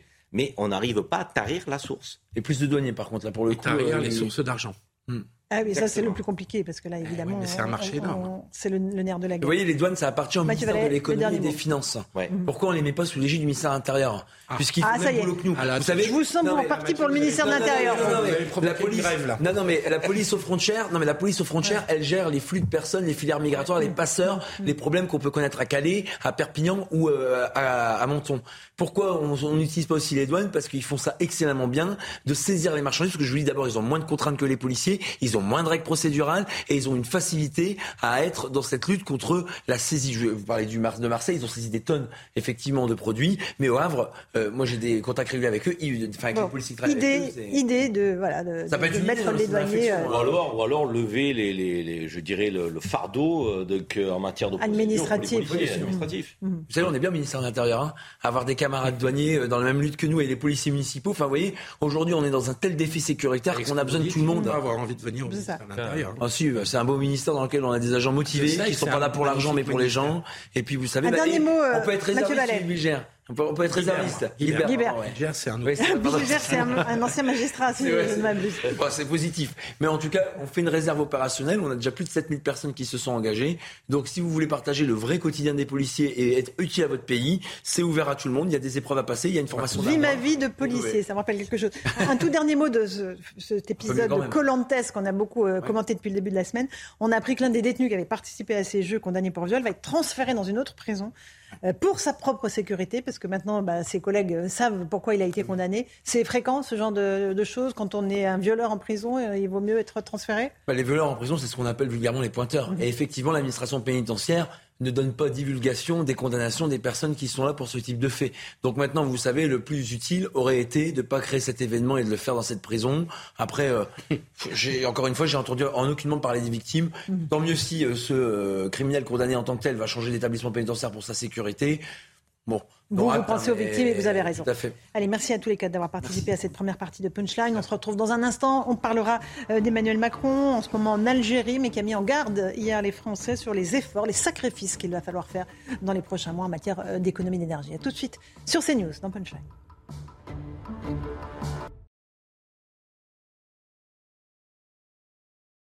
Au menu de nos débats ce soir, jusqu'à quel cran les Français sont-ils prêts à se serrer la ceinture en matière d'économie d'énergie? On vous a posé la question après les propos dramatisants du président Macron hier, demandant à ses concitoyens des efforts supplémentaires en prévision d'un hiver difficile. On verra ce que font déjà nos voisins européens. À une semaine de la rentrée des classes, Emmanuel Macron promet des salaires de 2000 euros minimum pour tous les profs débutants. En attendant, il montre il manque 4000 enseignants à trouver de toute urgence. Enfin, l'inquiétude autour de la sûreté nucléaire en, Ukraine. La centrale de Saporidja a été totalement déconnectée du réseau. Qu'est-ce que cela veut dire?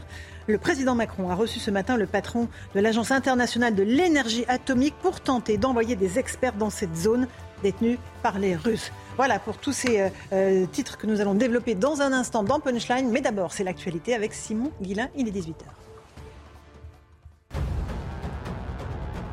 Aucun enseignant ne débutera sa carrière sous 2000 euros net mensuels face aux étudiants de la Sorbonne à Paris. Emmanuel Macron a promis une revalorisation des salaires des enseignants. Le chef de l'État a également évoqué leur formation qu'il faut, selon lui, revoir en profondeur. À la prison de Fresnes, le participant à Colantes, condamné pour viol, va être transféré dans une autre prison. Une décision prise pour sa propre sécurité. Les raisons de son incarcération sont désormais connues des co-détenus. Après la diffusion, de la vidéo sur YouTube, cet homme de 31 ans a été placé dans un quartier spécifique pour personnes vulnérables. En Ukraine, la centrale nucléaire de Zaporizhzhia totalement déconnectée du réseau après l'endommagement de lignes de communication. C'est une première dans l'histoire de cette centrale nucléaire la plus grande d'Europe. Le site est sous contrôle russe et a été victime de plusieurs bombardements. Ce matin, Emmanuel Macron a rencontré le directeur de l'Agence internationale de l'énergie atomique. Enfin, c'est désormais officiel, Novak Djokovic ne participera pas à l'US Open. Juste avant le tirage au sort, le Serbe a annoncé ne pas pouvoir se rendre aux États-Unis faute d'être vacciné contre le Covid-19. Une triste nouvelle pour le monde du tennis à quatre jours désormais du début du tournoi. Merci beaucoup Simon Guillain pour ces grands titres de l'actualité. On en débat ce soir avec Karim Zeribi, consultant CNews. Merci d'être avec nous. Nous sommes avec Pierre Gentillet, avocat. Bonsoir. Merci de nous avoir rejoints. Camille Pascal, historien. Bonsoir mon cher Camille. Vous publiez L'air a été tout en feu aux éditions Robert Laffont, un roman historique euh, dont on parlera évidemment tout à l'heure, euh, qui a assez peu de relation avec l'actualité, mais Sauf le feu. Sauf le, le feu, évidemment, de cet été. Et Nathan Dever, euh, euh, agrégé de philosophie, et qui publie, lui, Les liens artificiels, un roman aussi euh, superbe euh, chez Albin Michel. L'actualité, ce n'est pas du roman, malheureusement, ce n'est pas du roman de gare, c'est du sang et des larmes, peut-être, comme le disait Churchill à l'époque. Emmanuel Macron, hier, s'est montré très pessimiste. Il faut faire des efforts. Les Français vont devoir se serrer la ceinture, je vous le disais il y a quelques instants. Quel sacrifice êtes-vous prêt à faire en termes d'économie d'énergie eh bien, vous allez écouter euh, les réactions que des gens que nous avons croisés. ils sont plutôt euh, solidaires. Euh, écoutez leur réaction. On fait attention à ce qu'on à ce qu'on consomme. On n'a pas forcément besoin de vivre à 22 degrés euh, l'hiver. Pour l'instant, non. Je, veux dire, de toute manière, j'ai toujours fait attention. Quand je suis dans une pièce, je ne vais pas allumer euh, une autre pièce. Il n'y a rien que j'ai changé de façon drastique. C'est euh, juste un peu de bon sens, mais bon, que j'appliquais déjà avant. Non, plaide, j'ai fait un, un effort là-dessus très très important. Avant d'attendre quelque chose de l'État, moi-même, qu'est-ce que je peux faire au concret, au quotidien? La fameuse phrase Pierre Gentillet, qu'est-ce que je peux faire pour l'État et pas ce que l'État peut faire pour moi, euh, un grand classique de la politique. Un grand classique des libéraux, ça c'est la doctrine des libéraux. Il y a une grande lucidité de la part des Français en tout cas. Alors, en tout cas, alors lucidité, je sais pas. Est-ce que vous me ah, permettez de dire, est-ce que les Français qui ont été interrogés là sont représentatifs de de toute la majorité des Français? Je, ne sais pas. À l'évidence. Mais, mais, bien sûr. Mais ce que je veux dire, c'est il faut bien comprendre que là, on n'est qu'au début de ce qui va se passer. C'est-à-dire que l'inflation va continuer à augmenter. C'est en hiver qu'on va ressentir le plus durement les coûts de l'énergie, la hausse euh, du gaz et qui est aussi à relier au contexte international. Donc je pense que là, il y a quelques effets par l'inflation, mais de ce que je comprends, de ce que je lis, de ce que je me documente, le gros est à venir. Maintenant, moi, ce que j'aimerais bien à un moment qu'on se dise, c'est que euh, on est passé du quoi qu'il en coûte au temps de la rigueur et la rigueur extrême le discours de François Bayrou a été évidemment moins médiatisé que le discours mhm. du président de la République, mais il était il dit encore plus. On avance vers la plus grande crise. Voilà, c'est ça. Donc c'est ça en termes d'indicateurs. Euh, de messages envoyés à l'économie, c'est évidemment pas ce qu'on peut trouver de mieux. Euh, moi, maintenant, ce que j'aimerais bien qu'on se dise et que les Français comprennent, c'est que euh, ces gens-là ne sont pas de purs spectateurs. Ils sont aussi les acteurs et parfois les co-responsables de la situation dans laquelle nous sommes qu'il s'agisse de l'inflation qui est due, rappelons-le, à ce qui a été fait à l'occasion du Covid, confinement, déconfinement, et de la, alors, la situation en Ukraine. Les Européens ne sont pas responsables de la guerre en Ukraine, mais en revanche, ils sont responsables de la politique de sanctions qui n'a pour l'instant produit aucun effet sur le terrain. Mhm. Donc il faut quand même relier ça aux décisions politiques. Ce sont les décisions politiques qui nous ont menés à Nos responsables qui nous amènent à là où nous en sommes. Très bien. Il faut faire le lien. Camille Pascal, euh, vous avez euh, euh, travailler avec Jean Castex, le Premier ministre. Vous êtes co-responsable de la situation? Bon, Écoutez, moi je suis co-responsable parce que je suis un boomer, donc euh, j'ai dû brûler. Oui, vous avez tout, j'ai dû brûler, toutes les fautes sur le dos. Euh, les économies, moi j'ai un souvenir d'enfant, hein, ah oui. face au gaspillage. Ah oui. Lorsqu'il y a eu le. en France, on n'a pas de pétrole, mais on a des idées. le choc pétrolier, bon.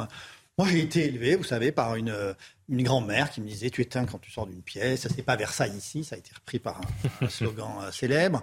alors, je, oui, bon, enfin bon, on peut toujours s'en prendre aux responsables politiques. une chose est claire, c'est que la crise inflationniste, elle est mondiale. Elle est mondiale. Euh, et nous allons avoir certainement des émeutes de la faim euh, euh, dans, au Maghreb. Donc, on va avoir un problème d'alimentation qui va se présenter. Nous, on, nous sommes un pays riche. Donc, nous, la question que nous allons nous poser, c'est est-ce que nous chauffons plus ou moins Est-ce que nous passons de 22 à 19 De l'autre côté de la Méditerranée, on va s'interroger de savoir si on mange ou pas. Déjà aussi, il faut peut-être se rendre compte dans quelle société d'abondance nous vivons. Enfin, je, Alors, vous pensez qu'on est dans une société d'abondance Les Français qui sont sous le seuil de pauvreté, ils n'entendent pas ça, Camille Pascal.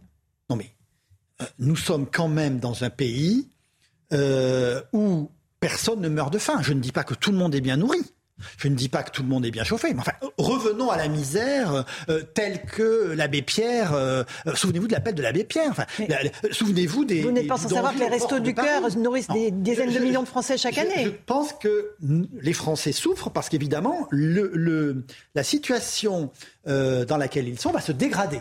Donc à partir du moment où votre situation se dégrade, mais si vous remontez deux générations plus tôt, non, mais non, mais à ce moment-là. Je suis pas d'accord avec ce qui est dit. Je suis désolé, si vous mettez on va le laisser. sur la gamelle, pardon, je veux dire, notre génération, l'accès, enfin, vraiment, l'accès, parce que vous vous êtes défini comme boomer, l'accès à la propriété, nous ne l'avons pas, vous l'aviez. L'endettement, la plus de 50% des gens, aujourd'hui, sont obligés de passer par la dette et par, parce que J'ai remboursé pendant 20 ans un emprunt Non, mais je peux pas entendre ces discours-là. Les gens sont plus en situation de pauvreté aujourd'hui qu'ils ne l'étaient dans les années 60. Et enfin, c'est bien évidemment Mais enfin, regardez les actualités des années 60. Enfin, mais regardez, enfin, moi je sais comment vivaient les gens autour de moi dans les années, mais mm. même dans des milieux bourgeois. Enfin, on chauffait pas un salon. On chauffait pas un salon.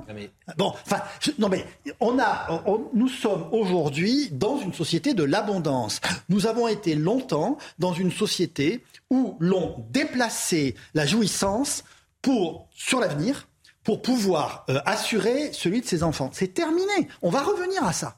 Donc, ne, ne, ne, me faites pas de leçons. Euh, moi, j'ai connu des gens qui vivaient dans la misère. Enfin, il suffisait d'aller à la campagne euh, euh dans, hmm. pour savoir ce qu'était la vraie misère. Les sols en terre battue, les, les toilettes qui n'étaient pas là, le téléphone où il fallait euh, euh, trois mois d'attente, voire trois ans pour l'obtenir. Non, et ça, c'était dans les années 70. Enfin, je suis pas, je suis pas à la retraite encore. Donc, le président a choisi les bons mots en disant fin de la souciance, fin de l'insouciance. Nous sommes face à une crise. Nous sommes face à une crise. Alors, qui est déclenchée par l'endettement. Il est mondial.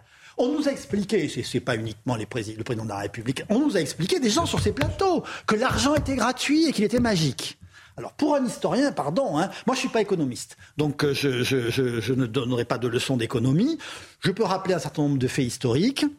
Quand il y a un endettement trop lourd de l'État, que ce soit l'État mondial ou l'État national, c'est l'inflation. Pourquoi? Bah, Parce que c'est le seul moyen de rembourser la dette en monnaie de singe, et donc vous ruinez la bourgeoisie, vous ruinez les classes moyennes. C'est ce qui s'est passé avec le système de l'eau en 1718, je reviens à mon mhm. bouquin. C'est ce qui s'est passé euh, euh, avec la Signa pendant la Révolution. C'est ce qui s'est passé euh, après la guerre. Je rappelle qu'après la guerre, puisque vous parlez de...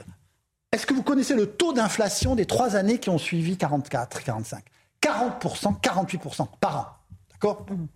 D'accord. Euh, Carl je vous ai réagir et après Nathan Devers, ça sera intéressant. Pas raison, parce que euh, dans les années 60, évidemment que matériellement, on était moins bien doté. Évidemment qu'il y avait plus de pauvreté, euh, j'avais dû dire de, modération dans la consommation. Que... Oui, très bien. Mais on aspirait à avoir mieux. Et la perspective de toutes les familles françaises, c'était de s'élever dans la société. Socialement, matériellement, euh, c'était d'aller euh, vers, euh, euh, j'ai envie de dire, le progrès tel qu'il était véhiculé. Aujourd'hui, c'est le déclassement que les Français vivent. Ça n'est pas la même chose psychologiquement parlant. Aujourd'hui, ce que l'on a, et, quand certains n'ont pas beaucoup, je, je, rappelle quand même que les Français, effectivement, qui ne meurent pas de faim, pour beaucoup, vivent en dessous du seuil de pauvreté. Ils sont 9 millions à vivre à 1036 euros par mois. On leur explique que leur facture d'électricité va exploser. Comment euh, faisons-nous pour vivre aujourd'hui avec 1036 euros par mois? Pareil pour les 2 millions de salariés qui sont au SMIC, 1350 euros par mois. M'expliquez comment on fait pour vivre dignement dans notre pays en se levant tous les matins avec 1350 euros par mois. Et 80% des salariés français vivent avec moins de 2500 euros par mois. la réalité, elle est là. C'est pour ça que le discours du président, il peut pas passer sur l'abondance, parce que ces Français-là ne sont pas dans l'abondance. Ils vont devoir se priver, ils ont peur du déclassement, et ils ne sont pas certains, effectivement, de voir leur situation progresser. Et c'est la première génération de jeunes qui se dit, je vais peut-être pas pouvoir vivre aussi bien que mes parents. et, ça, ça, psychologiquement parlant. Je ne suis pas d'accord. Vous avez mis Pascal et Nathan Devers. idéalisé des années 60 et des 30 glorieuses. Les générations qui ont vécu les 30 glorieuses savaient que la pénurie pouvait être là. Parce qu'ils l'avaient connue dans leur enfance. Parce qu'ils étaient tous des enfants de la guerre. Donc euh, ils savaient qu'à un moment ou à un autre de la vie, de la société, c'est pas toujours comme ça. Hein. Donc, euh, oui, mais ça allait comme ça. Nous la société. là encore, les grandes crises économiques, c'est comme les tremblements de terre. D'accord? Il y a des secousses. Et la secousse est de plus en plus importante. Donc c'est vrai, nous en avons connu une dans les années 2000, 2008, là nous en avons une, et il est bien possible que la secousse soit plus importante. Alors elle nous surprend. Pourquoi est-ce qu'elle nous surprend? Parce qu'elle est inflationniste. Et on s'y attendait. Et que ça, on avait complètement mmh. oublié. Là, il faut euh, dire quand même que, le, euh, et Dieu sait que je ne suis pas un, grand admirateur des, gouvernements socialistes, mais le fait est qu'au euh, début des années 80, il y a eu ce que n'avait pas réussi à faire le gouvernement Barre, on a jugulé l'inflation. Et donc, depuis 40 ans, on est euh, dans un, dans, voilà, dans un système déflationniste. Et là, tout d'un coup, on découvre que les prix euh, euh, augmentent, que le coût de la vie augmente. Et le coût de la vie, là je reviens vers ce que je suis tout à fait d'accord, de, ce qu'on appelle les produits nat enfin, essentiels. Donc, c'est pas uniquement l'iPhone, hmm. parce qu'il est passé de 800 à 1200 C'est les pâtes, c'est la farine, là, on est vraiment, Mais cette crise nous surprend, parce qu'on n'était absolument plus habitué à ça. Et donc, la cherté du prix, vous savez, c'est la cherté des prix, c'est le début du mouvement social. Hein. Voilà. C'est parce que le prix du pain à Paris entre 1788 et 1789 a augmenté de 50% qu'il s'est passé un certain nombre de choses. Mhm. Alors, Nathan Devers. Il y a une chose qu'on vient qui d'entendre. me dérange dans ce débat, quand on se demande est-ce qu'on est dans une société de l'abondance ou pas, c'est que le mot de société, je pense qu'en la matière, il veut rien dire. C'est-à-dire que là, il y a des classes sociales, ou pas forcément parler en marxisme, mais des catégories sociales qui ne répondraient pas du tout de la même manière à ce problème. Alors évidemment, je suis d'accord avec vous, on est un pays qui est technologiquement euh, euh, beaucoup plus développé qu'il y a 100 ans et que ça a permis de... Et puis dans un climat mondial aussi qui est beaucoup plus développé, ça a permis de, de régler un certain nombre de problèmes comme la mortalité infantile, comme la grande, euh, la, la grande faim, la grande misère, euh, celle que décrivait Victor Hugo, c'est une chose. Mais par exemple, si on, si on s'attache au problème de la faim, il y a des classes sociales aujourd'hui en France qui euh, sont confrontées concrètement au problème de la faim. Je donne deux exemples. Premier exemple, les étudiants. Les étudiants ou qui ont eu des banques alimentaires, que, euh, le nombre d'étudiants qui ont eu recours à ce, à ce type de... Qui continue à y recourir. Et qui continuent et, et- et qui euh, à avoir recours Oui, à, ce- à- à ce- cette solution pour manger a, a vraiment augmenté ces dernières années. Autre exemple plus concret, plus existentiel, le, le- le beau livre d'Édouard Louis qui a tué mon père, où il raconte très concrètement comment telle ou telle euh, réforme pouvait signifier euh, le jour même, enfin ou le mois où elle était adoptée, que ses parents lui disaient bon, on va, on va pas acheter un paquet de pâtes, un paquet de pâtes en moins, un jus d'orange en moins, etc., etc. Donc ce problème existe, mais pas sous la forme que décrivait Victor Hugo. Et le deuxième chose que je voulais dire, c'est que je pense que le critère le plus, le plus clair de, de ce- cette question-là, c'est celui dont a parlé Pierre Gentillet, c'est celui de la propriété, de l'immobilier. C'est-à-dire que là, quand même, sur, sur ce terrain-là au moins, il me semble qu'on est clairement passé à une société de la rareté, à une société où des individus, par exemple dans un centre-ville, même s'ils sont bien rémunérés, ne peuvent pas en fait accéder à la propriété s'ils ont une famille. Il y a des études statistiques qui sont faites là-dessus qui montrent bien, par exemple, que dans une ville comme Paris, une métropole comme Paris, il y a très très peu de personnes qui accèdent à la propriété sans avoir des aides parentales, des apports parentaux très importants, je crois de moins 20 ou 30% du bien qu'ils vont acheter. Et ça quand même, c'était quelque chose qu'il n'y avait pas euh, il y a 40 ou 50 ans et qui est quand même significatif d'un rapport au présent, au futur, à l'espace, à sa propre vie, à la famille, euh, qui a vraiment quand même changé. On a expliqué aux. Français que les- la, la propriété était universelle. C'est faux. La propriété est toujours réservée aux classes supérieures. Donc euh, qu'aujourd'hui, il y a, le barrage devienne plus dur, on revient à la, réalité, à la normalité. Donc, euh, euh, bah, d'ailleurs, vous parlez de classe, vous avez raison. On est dans un système de classe, et moi, je ne suis pas marxiste, mais je, connais quand même le, marxisme comme, non pas comme idéologie, mais comme sociologie. Bien sûr que nous sommes dans un système de classe, mais je vous rassure, tout le monde va en prendre pour son grade. C'est-à-dire que ces, classes dont vous parlez avec euh, euh, Louis qui, a, qui, a- qui en fait son, son fonds de commerce, euh, elles vont souffrir en effet euh, euh, parce que euh, au supermarché elles vont euh, euh, devoir faire des, des choix. La bourgeoisie va payer très cher. C'est ce que d'ailleurs oh, euh, la bourgeoisie va, se- va va payer très cher parce que son capital va s'effondrer. D'ailleurs, euh, Piketty nous fatigue depuis euh, 15 ans avec ses réformes grotesques. Là, ça va être vite réglé. Ça va être vite réglé. Alors, euh, juste avant de continuer le débat, parce qu'il est passionnant, j'aimerais juste qu'on regarde ce qui se passe dans les autres pays européens. Parce qu'on on a entendu le discours assez ferme et pessimiste d'Emmanuel Macron. Ça a suscité beaucoup de critiques. Ça, évidemment, dans les autres pays européens, il y a déjà des mesures d'économie qui ont été mises en place. Allemagne. Elles sont beaucoup mieux acceptées. Regardez euh, ce sujet de Régine Delfour. Interdire l'éclairage de nuit des bâtiments publics et des enseignes publicitaires dès 22 heures, limiter le chauffage à 19 degrés dans les administrations ou encore réduire la climatisation dans les commerces, ces mesures ont été adoptées par décret par nos voisins européens. Objectif, réduire leur consommation énergétique. Mais ces comportements sont-ils vraiment efficaces? Par exemple, de réduire d'un degré, ça peut euh, amener une réduction euh, de 7% d'économie d'énergie. Donc si par convention, un, bâtiment public euh, qui était chauffé, par exemple, euh, l'année dernière à 22 degrés ou 21 degrés passe à 19 degrés par décret, on peut avoir jusqu'à 20% d'économie d'énergie. Des économies donc significatives, mais pour cette spécialiste, il est impératif de les pérenniser pour lutter contre le réchauffement climatique. L'objectif d'ici 2050, c'est que tout le parc de bâtiments soit au niveau basse consommation, c'est-à-dire à un niveau euh, de consommation énergétique tel que les nouveaux, euh, les, constructions euh, neuves d'aujourd'hui. Et pour sensibiliser les particuliers, les idées ne manquent pas. Comme au Royaume-Uni où tous ceux qui utiliseront leur lave-linge ou console de jeux vidéo pendant les heures creuses seront récompensés financièrement. C'est vraiment un autre système de pensée. Il fonctionne un peu différemment de nous, Pierre Gentillet, Ah nos oui, voisins européens. euh, c'est intéressant. Alors, il faut faire une distinction là, sur ce qu'on a vu. Euh, S'il s'agit de faire, des, de toute façon, des économies, on va devoir en faire. Là, maintenant, on est devant le, on est devant On le est au mur, pied du mur. Euh, voilà, j'ai pas envie de dire c'est trop tard, mais on sait ce qui va nous arriver. Euh, s'il s'agit d'éteindre, parce que là, votre reportage m'interpelle beaucoup, s'il s'agit d'éteindre la lumière, euh, de baisser de quelques degrés euh, pour des questions euh, d'économie, parce qu'effectivement, du fait du contexte international, le gaz, etc., les prix, mais très bien, ça je vous dis, on est obligé. Par contre, si c'est pour nous faire avaler la pilule écologiste, Là, je ne suis pas d'accord. Parce que l'écologie, et non pas l'écologie, non pas l'économie, l'écologie des petits gestes, c'est une supercherie. D'accord D'accord avec vous. Un ah bah parfait. Un point d'accord. Un point. 1%, 1% des émissions de gaz à effet de serre, des émissions de gaz à effet de serre, c'est la France.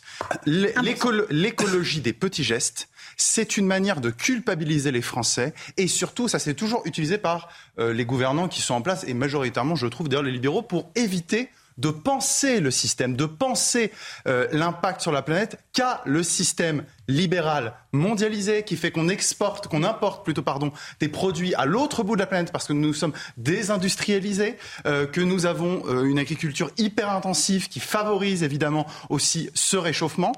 et en fait, nos modes de production ont été bouleversés par l'idéologie des gens qui nous dirigent, c'est-à-dire concrètement les libéraux.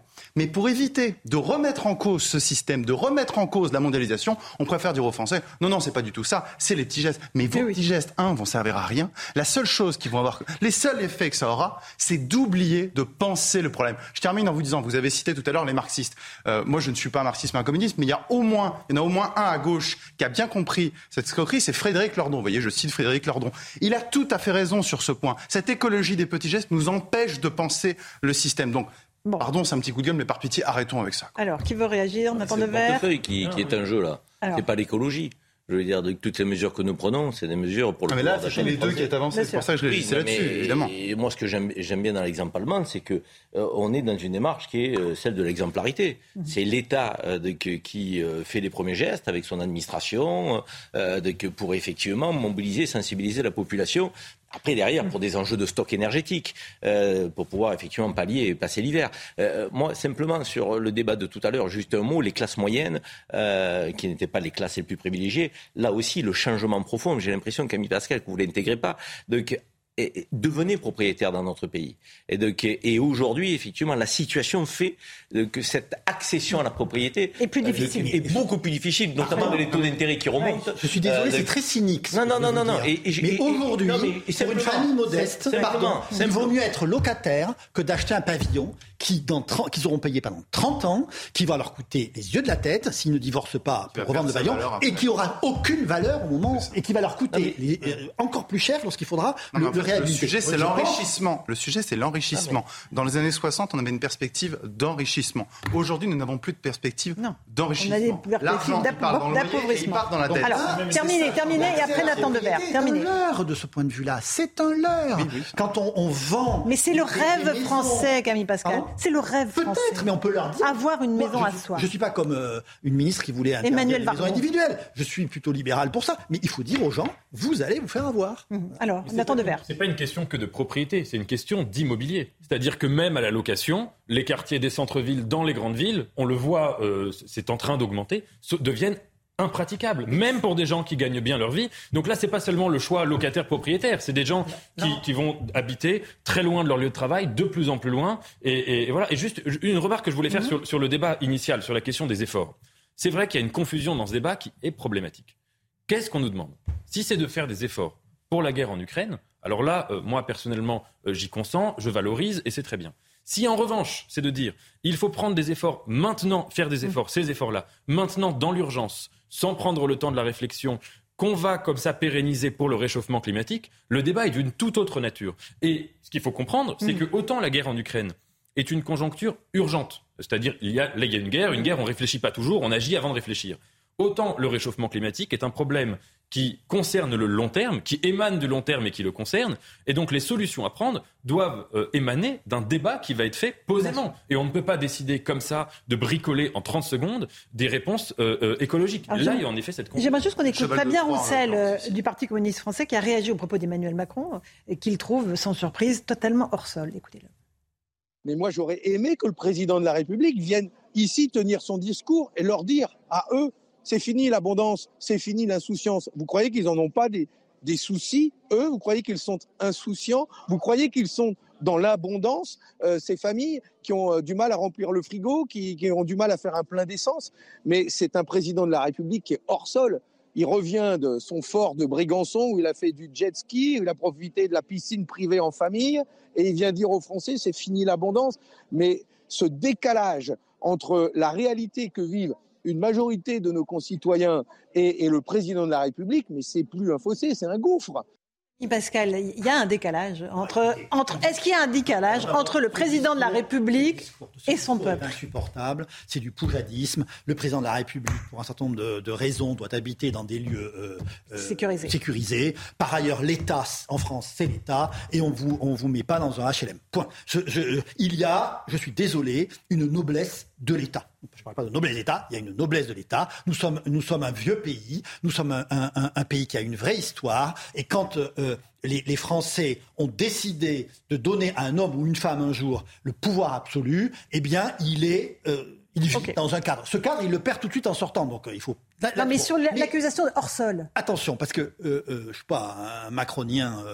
Je, voilà, mais même si j'ai travaillé dans le, le, le dans son administration. Dans, dans, le voilà sous, sous son autorité. Je, je, mais bon, j'ai pas participé à l'aventure, disons politique euh, euh, d'Emmanuel Macron. Enfin, on peut pas lui reprocher un jour, euh, quoi qu'il en coûte. En disant, bah, et puis lui reprocher ensuite de dire attention, là maintenant il faut baisser la voilure. Et d'ailleurs, moi je, je trouve qu'il faut qu'on change les mots. On parle pas d'économie. Ce ne sont pas des économies que l'on va demander aux Français. Qu'est-ce qu'on On rentre dans les restrictions. C'est pas pareil. Parce que l'économie, vous la choisissez. -hmm. Vous dites, bah, bah, très bien, bah, Donc, je, je, vais arbitrer entre, euh, mon, pour mon lieu de vacances, je vais arbitrer. Non, non, non. Là, on va rien arbitrer du tout. Mais de quoi? D'énergie. D'énergie, ça c'est sûr. Et si l'hiver est froid, alors là, ça va être terrible. Mmh. Sur la nourriture, sur le carburant. Et là-dessus, je suis parfaitement d'accord avec vous, et les Gilets jaunes l'ont montré, vous avez une plus grande vulnérabilité euh, de ce qu'on appelle la, la, la, la, France périphérique. En tout cas, les gens qui en gros habitent dans des milieux ruraux et qui pour travailler ont besoin de prendre leur voiture. Par ailleurs, euh, ces mêmes ruraux habitent, soit dans un habitat ancien, soit dans un habitat moderne, des logements individuels qui vous coûtent trois fois plus cher. Donc, par définition, ces gens vont être pris en, en, en tenaille. C'est sûr que quand vous habitez Paris-Centre, que vous prenez le RER ou le métro, quand il fonctionne, ça c'est aussi c'est la blague, bon, c'est-à-dire qu'il faut qu'on prenne pas nos voitures, mais les trains, ils sont toujours hackés. J'en sais quelque chose. Bon, euh, Laurent sait pourquoi. Bon, donc, euh, euh, là-dessus, il y, a, une vraie réflexion à, à faire. C'est quand vous êtes un Parisien ou quand vous habitez dans une grande, dans une grande métropole, vous serez protégé. Mais protégé. Parce que revanche, dans les zones rurales, euh, vous évidemment, vous êtes en première ligne. Tout le malentendu qui n'a pas été refermé depuis les Gilets jaunes. Le malentendu entre une partie des élites, disons-le, les élites urbaines et le reste de la France. Oui. La majorité, enfin la majorité du pays, en tout cas la France périphérique. Il faut bien comprendre que l'augmentation de l'essence et du gaz, les deux à la fois, c'est beaucoup plus douloureux, et je vous rejoins tout à fait, pour quelqu'un qui est obligé de faire 50, 60 km avec sa voiture le matin, enfin le matin ou dans la journée d'ailleurs c'est énorme, que quelqu'un qui prend l'horaire ou qui prend le métro. C'est un coût supplémentaire qui se rajoute. À ça, effectivement, l'électricité, euh, vous l'avez rappelé, quand on est sur une maison individuelle, c'est évidemment bien plus, un logement individuel, c'est bien plus important. Donc ces gens-là vont le prendre de plein fouet. Du coup, je me dis, la conséquence politique de tout ça, je ne vois pas comment est-ce qu'on pourrait échapper à un ah. nouveau gilet jaune. Et comment les gens vont-ils faire pour s'en sortir? Pour, Ce n'est pas Alors, possible. Camille Pascal, le dernier mot avant la pause Non, non, mais je, je, je, vous avez, sur ce plan-là, absolument raison. Et ce, ce, ce, divorce entre les élites de notre pays et le reste de la nation, d'abord on le voit électoralement, hein, il suffit quand même de regarder euh, où se font les bons, euh, notamment ce qu'on a, bon, les extrêmes, bon, puisqu'on les appelle comme ça, euh, euh, ou les populistes, comme vous voulez. Et, et, et cette, voilà, il y a une carte aujourd'hui hein, de, de, de, cette France, elle est, elle est, elle est, elle est très claire. Jamais peut-être depuis euh, les années 1780, les élites n'ont été à ce point coupées du peuple. Pourquoi? Parce que et détesté, rendez... et détesté par le et détesté. Pourquoi? Parce que plus personne, quand vous vivez aujourd'hui, elles sont téléportées les élites. Quand vous habitez, enfin, nous en sommes tous. Regardez, vous prenez un scooter, alors vous avez un scooter, donc vous n'êtes pas du tout emmerdé ni par les trucs. Alors vous avez un scooter, donc vous vous, dé vous déplacez entre Boulogne pour venir te voir, euh, euh, le 16e arrondissement pour aller au, au Murat, euh, le, le, le 7e arrondissement. Non, d'accord bon. okay. Et vous n'utilisez la voiture, les transports en commun, que pour aller à Roissy ou à Orly, prendre un avion pour vous tirer au Maroc les élites ou en sont déconnectées. Ils n'ont, oui, d'accord, mais c'est des Bien souvent, ces gens n'ont jamais le permis de conduire. Et par ailleurs, et moi j'ai un permis de conduire, ce que je n'utilise pas. Je ne vous ai pas attaqué directement. Ce que, ce que je veux dire là-dessus, c'est que plus personne ne va mmh, en France. C'est-à-dire passer des vacances en famille, euh, regarder, aller au marché. Oh, que c'est terminé. Oui, mais de moins en moins. Allez, on fait une petite pause. On se retrouve dans un instant. On continue à débattre de l'actualité. On parlera de la rentrée scolaire. Euh, Emmanuel Macron promet 2000 euros minimum à tous les profs débutants. Et puis l'inquiétude autour de la centrale ukrainienne de Zaporizhia qui a été déconnectée du réseau. Les sous contrôle russe. À tout de suite dans Punchline. 18h30 si vous nous rejoignez à l'instant en direct en punchline sur CNews. On continue nos débats dans un instant, mais tout de suite le rappel des grands titres de l'actualité avec Simon Guillain. Emmanuel Macron en voyage officiel en Algérie avec un objectif, rétablir nos relations bilatérales. Le président atterrit en fin d'après-midi à Alger accompagné d'une délégation de plus de 90 personnes. Le chef de l'État va rester trois jours sur place. En France, les réserves de gaz sont désormais remplies à, plus de 90%. Le pays est donc euh, en bonne voie pour réaliser l'objectif du gouvernement d'atteindre les 100% avant le mois de novembre afin de faire face à de potentielles pénuries cet hiver. Et enfin, toute manifestation sera interdite en vue du match Nice-Tel Aviv ce soir. Le match de barrage retour de la Ligue Europa est prévu à 20h. Pour éviter les débordements, la préfecture des Alpes-Maritimes a interdit tout rassemblement autour du stade. Une trentaine d'étudiants de Sciences Po Menton avaient prévu une manifestation pour dénoncer, je cite, les actions des forces israéliennes sur le territoire palestinien. Merci beaucoup Simon pour ces titres de l'actualité. On se retrouve sur notre plateau avec euh, Camille Pascal, euh, auteur de ce livre L'air était tout en feu aux éditions Robert Laffont. On en dira un mot tout à l'heure. Nathan Dever, philosophe Les liens artificiels chez Albin Michel, Karim Zerebi et euh, Pierre Gentillet qui est avocat. On a parlé des pouvoirs d'achat, on continue à en parler, de l'inflation, du problème des salaires, des faible salaire pour certains. Emmanuel Macron, avant de partir en Algérie, où il se trouve en ce moment même, a rencontré les recteurs d'académie à la Sorbonne. Il a euh, annoncé euh, le fait qu'aucun enseignant débutant n'aurait un salaire inférieur à 2000 euros par mois. On écoute le chef de l'État. Nos enseignants, je le disais, le sentiment d'être insuffisamment reconnus, je crois que ce n'est pas qu'un sentiment, c'est une réalité, pas de vous ni de moi, mais dans la société. C'est un sujet si je devais dire les choses de manière crue, de sens et de reconnaissance et de rémunération. C'est pourquoi nous avons, sur la base des travaux du Grenelle, que vous avez là aussi conduit, commencé une revalorisation générale de la rémunération il y a deux ans, qui sera poursuivie en faisant qu'aucun professeur ne débute sa carrière à moins de 2000 euros net, mais par un investissement massif de la nation que nous assumons, que le ministre va continuer de poursuivre, et qui permettra environ 10% d'augmentation de la rémunération par rapport au statu quo en T pour nos enseignants, et là de manière totalement inconditionnelle. Voilà, 2000 euros minimum pour les professeurs débutants. Euh, D'abord, il faut trouver les professeurs. Il en manque 4000 pour la rentrée euh, scolaire. Et il y a un vrai sentiment de déclassement des enseignants. il, y a une crise d'évocation. Ils ne veulent plus devenir profs. il est ancien. Alors, Camille Pascal. mon métier, c'est le vôtre. Euh, il est ancien. Euh, d'abord, la société a évolué. Et euh, la, baisse du temps de travail a fait que la situation des enseignants, par il y a 30 ou 40 ans, par rapport euh, à aujourd'hui, ben, ils se sont rapprochés entre les 35 heures, le télétravail, etc. Au fond, avant, quel était l'intérêt d'être un enseignant? D'abord, c'était d'avoir comme métier sa passion intellectuelle pas voilà. Euh, tout le monde n'a pas une fonction qui permet euh, de continuer tout au long de la vie euh, à, transmettre, mais aussi à apprendre une matière qui vous passionne, la philosophie, l'histoire pour moi. Donc ça, maintenant, nous avons une société où on peut avoir, on peut avoir des métiers qui vous font chier, mais on peut avoir mille ouvertures grâce à, à, mmh. à toute la, à toutes les technologies. Ça, c'est une première chose. Ensuite, avant, c'était la maîtrise du temps. Aujourd'hui, elle est quasiment identique un niveau euh, d'études euh, de cadre ou d'un cadre moyen, elle est, quasiment identique et les cadres moyens gagnent davantage. D'ailleurs, l'autre jour, c'est sur votre plateau, je crois, mhm. j'entendais un syndicaliste qui disait une chose très très juste. Il disait à euh, diplôme égal, aujourd'hui, les enseignants sont moins payés que d'autres cadres de la fonction publique qui ont des primes. Ajouter à ça la difficulté du travail. Euh, ajoutez à ça le fait que quand vous êtes un jeune enseignant, on vous envoie euh, évidemment, et ça euh, même depuis Bayrou, tout le monde a essayé de trouver une solution, mais enfin on vous envoie dans les quartiers les plus difficiles, et que il y a 100 ans, l'enseignant était celui qui allait vous permettre de vous hisser dans la société, ou en tout cas de pouvoir occuper une place sans être soumis, c'est-à-dire vous savez lire, vous savez lire, vous savez écrire, etc. et aujourd'hui, alors donc l'enseignant était porté par pour ça. Et aujourd'hui, il est visé, justement pour la même chose, parce qu'il incarne l'État. Et ça, c'est terrible. Et Emmanuel Macron a eu raison de porter ce message-là sur le salaire pour leur dire allez-y. Euh, c'est un métier quand même Alors, Vous avez coupé le discours parce que. Euh, vous ne pouvez pas le mettre en entier. Non, non, mais c'est intéressant parce que oui, il faut tout de suite revaloriser. Mais ensuite, les enseignants devront donner quelque chose face à la. Il faut revaloriser parce qu'il y a l'inflation, parce qu'il y a eu.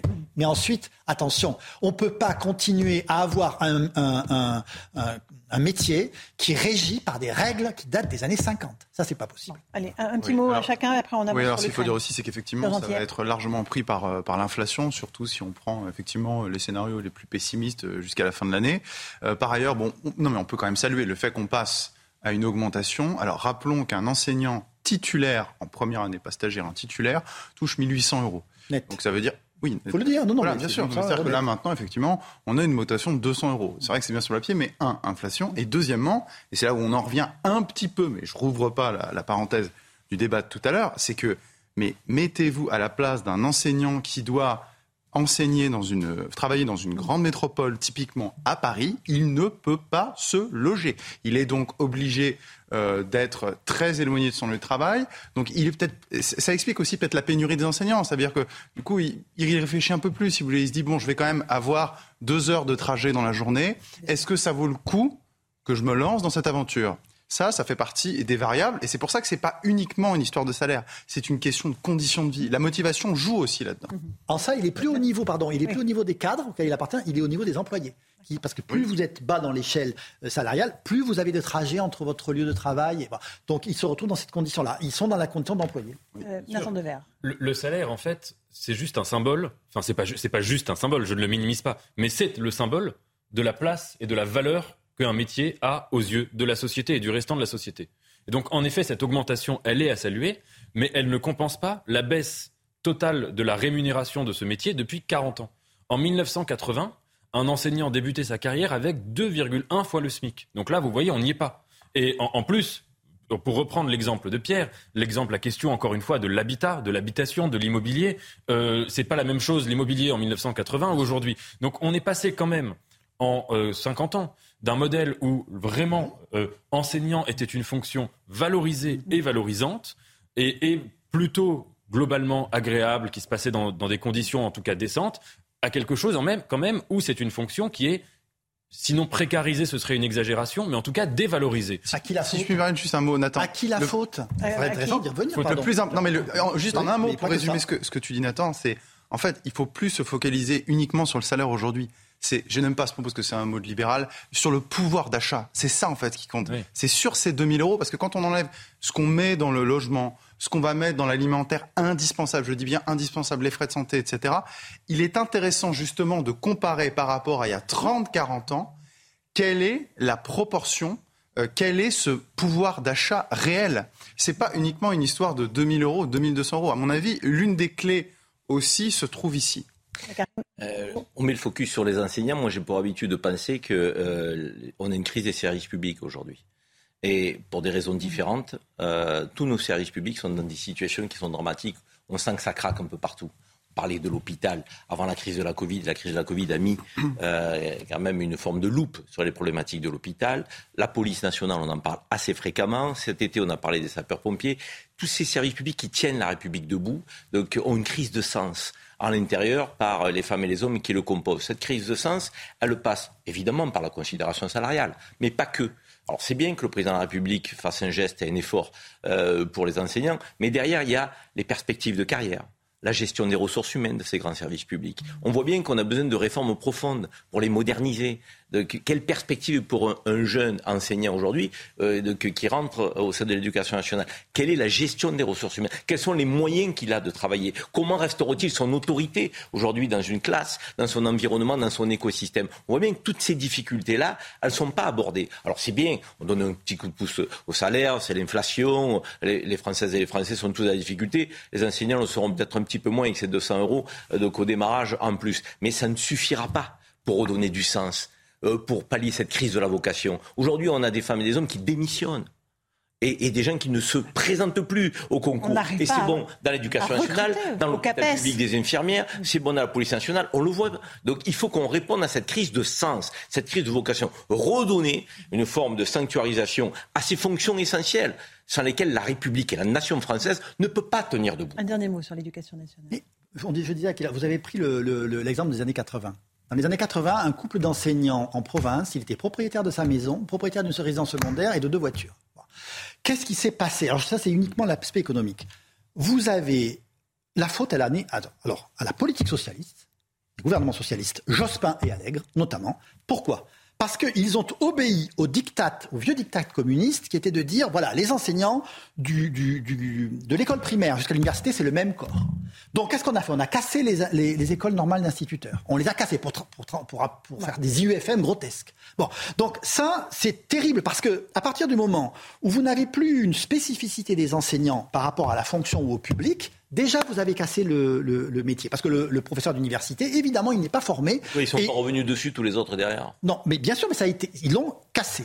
Donc ça, ça c'est Et deuxièmement, c'est les syndicats sont vraiment, mais ont une responsabilité folle, c'est d'avoir décidé qu'il fallait la massification du recrutement plutôt que la revalorisation. C'est-à-dire qu'on a voulu faire énormément d'enseignants parce qu'en plus, ça donne des. On le sait, hein, c'était les. Plutôt que des enseignants bien payés. Voilà. Pourquoi? Ben Parce que ça faisait des électeurs euh, de gauche. En tout cas, c'est dans une semaine, la rentrée des classes. Espérons qu'on trouvera ces 4000 profs manquants. Il y a beaucoup de contractuels qui sont engagés en ce moment. J'aimerais qu'on prenne un peu de temps pour parler de l'Ukraine, euh, parce qu'il y a une grande inquiétude autour de la centrale nucléaire de Saporidja, qui est désormais déconnectée du réseau. Alors c'est une centrale nucléaire qui est maintenant sous contrôle russe. Elle est déconnectée du réseau parce que ses lignes de communication ont été endommagées. Les deux réacteurs de la centrale en fonctionnement donc euh, ne sont plus connectés au réseau. On va juste voir avec Michel Chevalet ce que cela veut dire exactement et s'il y a un risque, Michel. Quelle est la situation? À la centrale nucléaire, il y avait six réacteurs. Sur ces six réacteurs, il en restait deux les 5 et 6 en fonctionnement.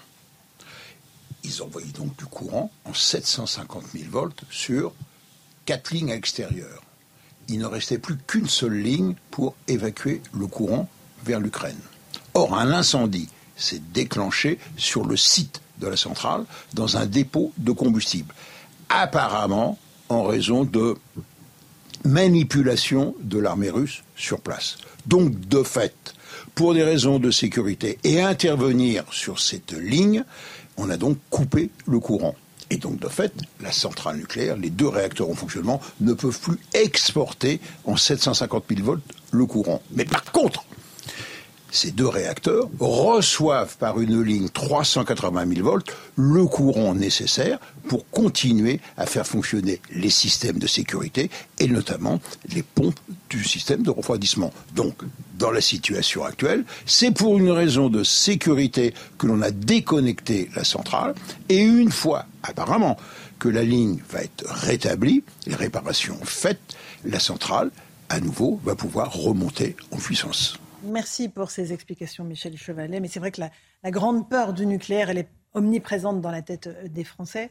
Euh, Nathan Dever, c'est une, des grandes peurs de l'humanité aujourd'hui. La sûreté nucléaire, l'accident nucléaire. Oui, je, me souviens, je crois que c'était pendant le débat de Nicolas Sarkozy et de François Hollande Mhm. où Nicolas Sarkozy avait dit euh, en boutade, il n'y aura pas de risque de tsunami euh, dans le Rhin et en Europe. C'était une manière de dire, mais nous, nous sommes en Europe totalement à l'abri sur ce genre de, questions. En tout cas, le débat s'ouvre sur le fait que le nucléaire est le symbole je dirais, d'une illusion qui a été celle du nouveau millénaire dans lequel nous sommes rentrés depuis à peu près l'année 2000. C'est l'illusion que, avec la fin de l'histoire et ce grand mythe, tout un tas de problèmes auxquels nous avions été confrontés mm. allaient disparaître. Et en fait, là, on le voit bien qu'il n'y a peut-être pas de risque de tsunami, mais que les risques de guerre qui pouvaient sembler encore une fois lunaires il y a, il y a encore un an, si quelqu'un alertait sur le risque d'un retour à la guerre réelle, type guerre 20e siècle, etc., on l'aurait pris pour un clown. Eh bien, en fait, voilà, ce sont des problèmes qui sont particulièrement réels. Le troisième millénaire n'est que le, le, le, dépli du, du, du deuxième. C'est ça, le grand retour en arrière, euh, Camille Pascal? Alors, euh, moi, je ne suis pas un spécialiste des relations internationales et de cette guerre en Ukraine, dont je rappelle qu'elle est surtout d'abord d'abord une guerre civile, ce qui est beaucoup plus compliqué qu'une guerre entre deux belligérants. Euh, et par ailleurs, euh, je crois que là, on est aussi dans la propagande. Une guerre civile en quoi? Parce que les, la Russie a envahi l'Ukraine. voilà, c'était le même pays. C'est deux pays. Et donc, c'est c'est quand même une guerre civile. Et donc ils parlent la même langue. Donc euh, ils ont la même histoire. Mais euh, donc, mais comme je sais pas du tout ce qui est aujourd'hui, euh, il faut dire. Je, mais enfin, je le dis quand même. Et donc. Oui. Et, on peut ne pas partager votre avis. Bon, mais alors là, heureusement. D'ailleurs, je suis, je suis assez isolé dans mon. Mais, c'est comme ça. Je, que je connais un peu l'histoire de la Russie. Donc, et de l'Ukraine.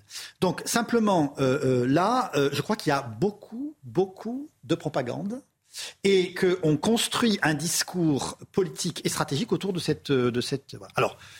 Euh, qui a fait quoi?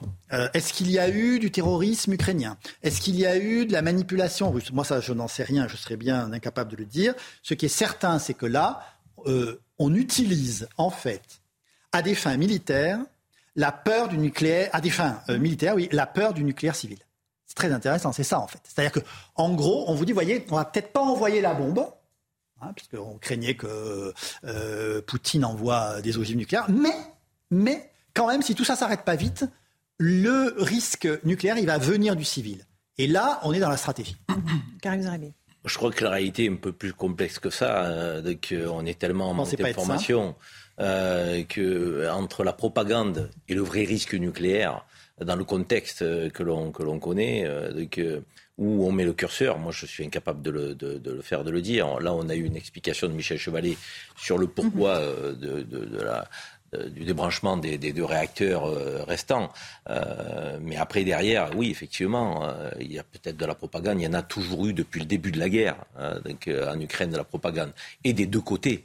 Pas que du côté russe, du côté de Zelensky, tant que du côté de Poutine. mais on est quand même sur une centrale nucléaire avec tous les risques que ça comporte. Euh, et, que ça comporte pas seulement pour l'Ukraine et, et, son, territoire, pour l'Europe. Euh, et, c'est là où on commence effectivement à, gagner en anxiété.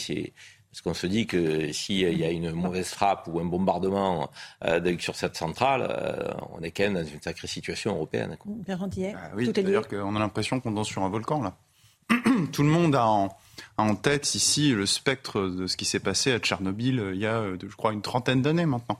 Euh, donc c'est évident que ça résonne dans nos esprits et que tout de suite, quand on entend parler, et même si on n'y connaît rien, vous voyez, j'ai vu marquer le système est déconnecté à la centrale nucléaire de Saporidja en Ukraine, tout de suite je suis inquiet, alors que je suis incapable de vous expliquer ce que ça signifie. Mais totalement incapable. Mais dès qu'on touche au nucléaire, effectivement, ça réveille ces peurs-là, plus les peurs en réalité effectivement de Tchernobyl que d'une explosion d'une bombe nucléaire comme on aurait pu euh, les avoir, comme on les a eu pardon euh, au Japon en, 1945. Maintenant, un dernier mot sur ce que vous disiez sur la guerre de propagande. Moi, je pense que la guerre de propagande, de toute façon, elle peut pas s'arbitrer euh, au moment où mhm. nous parlons. Elle s'arbitrera entre guillemets à la fin de cette guerre. Et surtout que nous sommes totalement intoxiqués ici. Et j'ai tendance à dire que nous sommes en France parce que nous appartenons au camp occidental très logiquement un peu plus intoxiqué par la propagande, on va dire, occidentale, et il faut le dire aussi américaine et ukrainienne. Bah non, mais c'est logique. C'est très courageux. Mais attendez, je, je, vais plus loin. je trouve ça très euh, Merci.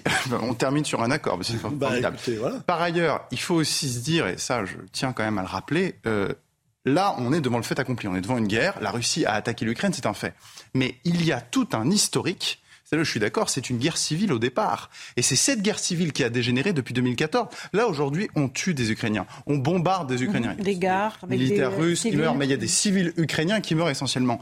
Mais depuis des années, et ça ne faisait pas la une, il y avait, il y a eu des milliers d'Ukrainiens du Donbass, qui étaient de cette petite république indépendante pro-russe, qui étaient bombardés par l'armée de Kiev en violation des accords de Minsk. Et c'est cette violation des accords de Minsk qui, entre autres, a conduit à la situation dans laquelle nous sommes aujourd'hui. Donc maintenant, nous sommes devant cette situation. Évidemment, il y a un fait, il y a une guerre, mais et les Français sont très solidaires des Ukrainiens.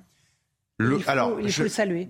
Bien, il y a une grande solidarité Tout le monde est solidaire des gens qui souffrent et tout le monde est solidaire des civils ukrainiens, euh, de, des gens qui meurent, c'est une évidence. Maintenant, ce qui m'intéresse, c'est plutôt la traduction politique de tout ça. Est-ce que ça veut dire qu'on doit aller en guerre? Est-ce que ça veut dire qu'on doit livrer des armes? Si demain ces armes vont tuer des Russes, qu'est-ce qui se passe le jour où les Russes répliquent? On les livre ces armes. Oui, mais qu'est-ce qui se passera le jour où on ira un cran plus loin? Qu'est-ce qui se passera le jour où on ira un cran plus loin? Qu'est-ce qui se passera le jour où les Russes seront à 30 km de Kiev? Et le président Macron euh, nous dirait, alors je ne sais pas, peut-être, euh, qu'il envoie 500-600 militaires. Qu'est-ce qui se passe demain C'est de la science-fiction pour l'instant. Personne en France. Oui, mais on voit vers où on avance. on voit qu'il y a une montée des tensions. Personne en France, je vous le dis, les Français sont formidables. Ils sont, euh, ils, veulent aider les gens qui souffrent. Ils partagent le peu qu'ils ont avec les réfugiés ukrainiens. Bien sûr, tout ça c'est très bien pas un Français n'ira mourir pour le Donbass. J'en suis convaincu. Donc, euh, pas plus que pour Gdansk. Donc, euh, euh, voilà. voilà. Donc, je, et je pense qu'on va arriver aussi à un moment de lassitude. Parce que quand les Français vont comprendre que cette guerre qui dure, qui pourrait ne pas durer, on pourrait y mettre un terme, enfin peu importe. Donc il y aura un vainqueur, un vaincu, voilà, c'est la réelle politique. Et donc quand les Français vont se rendre, après un hiver, qui se sont pas chauffés, qui, et en Allemagne, la même chose, vont trouver que si on pouvait, s'il pouvait y avoir un accord euh, euh, diplomatique, je suis d'accord, c'est un Ce qui est dérangeant, ce qui est dérangeant dans cette affaire, c'est que la voix de l'Europe, elle n'existe pas. Mhm. Moi, c'est ça qui me, chagrine. C'est encore une fois, la voix de la France, la voix de l'Europe n'existe pas. Nous sommes dans la roue des États-Unis. Donc le leadership occidental, il est pris par les États-Unis. Ça se passe chez nous, sur notre continent. Et nous sommes des suiveurs nous n'impulsons aucune alternative donc, au choix de Joe Biden et, donc, de sa majorité au choix des Américains. Nous aurions pu tenir une autre ligne. Et d'ailleurs, euh, le président de la République, dans sa dernière prise de parole, il, a carrément euh, mis euh, nos intérêts dans la roue des Américains. Il était pour le compromis, il était pour les voies du dialogue. Maintenant, il nous explique qu'il n'y a plus de compromis, qu'il faut fermer tous les robinets en termes de dialogue avec Poutine. C'est pas la voie de la France, ça. Et, et il n'y a pas de voie européenne. Bon, nos intérêts sont beaucoup plus importants en termes de je dirais, d'effet boomerang que pour les États-Unis. Les États-Unis ont un intérêt à y gagner économiquement, à ce que cette guerre dure. Nous, nous avons tout à y perdre à avoir cette situation. Donc il faut qu'on cesse d'être dans la roue des Américains et qu'on affirme. Alors on a du mal, et pourtant on a envie d'être européen. Mm. On est français, on a envie d'être européen, mais on n'a ni la voix de la France, ni de la voix de l'Europe. Il nous manque une posture gaulienne dans cette, dans cette guerre-là. Nathan Devers. Moi, là où je suis en désaccord avec vous, c'est que vous parliez tout à l'heure de propagande et vous disiez qu'il y a de la propagande dans les deux camps. Ça, c'est vieux de toutes les guerres, il y a toujours eu en parallèle de la guerre militaire, une guerre de communication et euh, en enjolivant euh, les, les, les, victoires, en minimisant les défaites. enfin, c'est vieux comme en, en, parfois en mettant en lumière les, les torts de l'ennemi, en minimisant les siens. C'est vieux comme le monde.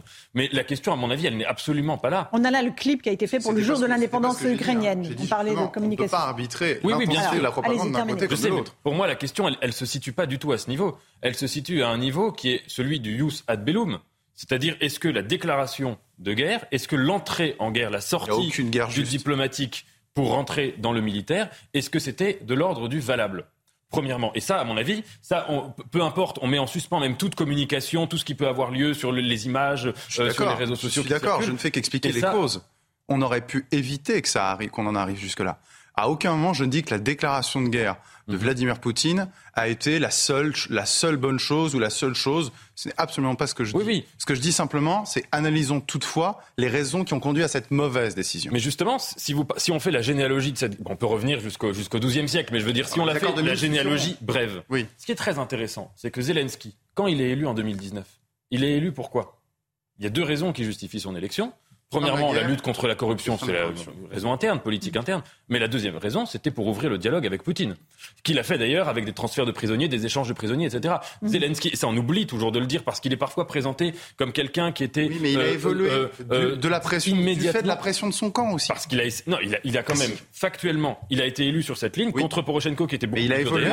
Il a fait, il a fait tout ce qu'il a pu pour tenir la ligne de la diplomatie. Et ça, on ne le dit pas assez en, en, en Europe occidentale, je trouve. On le présente comme quelqu'un qui était immédiatement dans un rapport militaire avec Poutine. Et quand il y a eu échec du côté poutinien et pas du sien, eh bien ensuite il y a eu, et d'ailleurs c'est pas lui qui a lancé la guerre. Et vous voyez ça, je trouve que c'est une question qui ne concerne pas du tout l'aspect communicationnel sur la, les Vous savez, vous savez Nathan, en un mot, mais vraiment en un mot, des présidents qui ont été élus sur une ligne pacifique, il y en a un aux États-Unis, il s'appelait George W. Bush. En 2000, résultat, ça a été un des plus guerriers. Donc le fait qu'il ait été élu avec une ligne politique, je suis d'accord avec vous, hein, pour la paix, contre la corruption, c'est vrai. Mais ensuite, il y a eu la réalité du pouvoir et surtout la réalité des rapports de force et d'une partie de l'Ukraine, en partie de l'Ukraine de l'Ouest et en partie de certains éléments euh, un peu plus radicaux qui ne voulaient pas euh, la paix. Ensuite, il y a aussi des torts du côté russe. On n'est pas là pour faire l'arbitre des élégances. On est juste là pour dire nous sommes intoxiqués et moi je pense un peu plus du côté occidental. Essayons d'être indépendants et c'est là où je rejoins le propos si de on rassemble toutes les pièces du puzzle qu'on vient d'évoquer ce soir, tous les nuages noirs qui s'amoncellent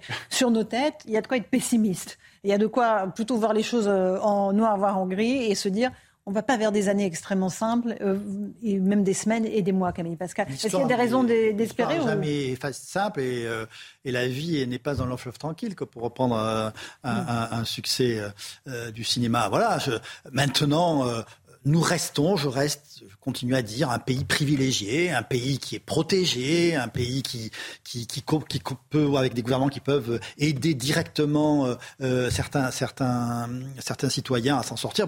Donc, euh, après, oui, après, après, il peut y avoir la crise grave, même très grave. On a parlé du risque nucléaire. Il peut y avoir une, une vraie crise économique profonde qui l'a atteint vraiment, j'allais dire, le dur.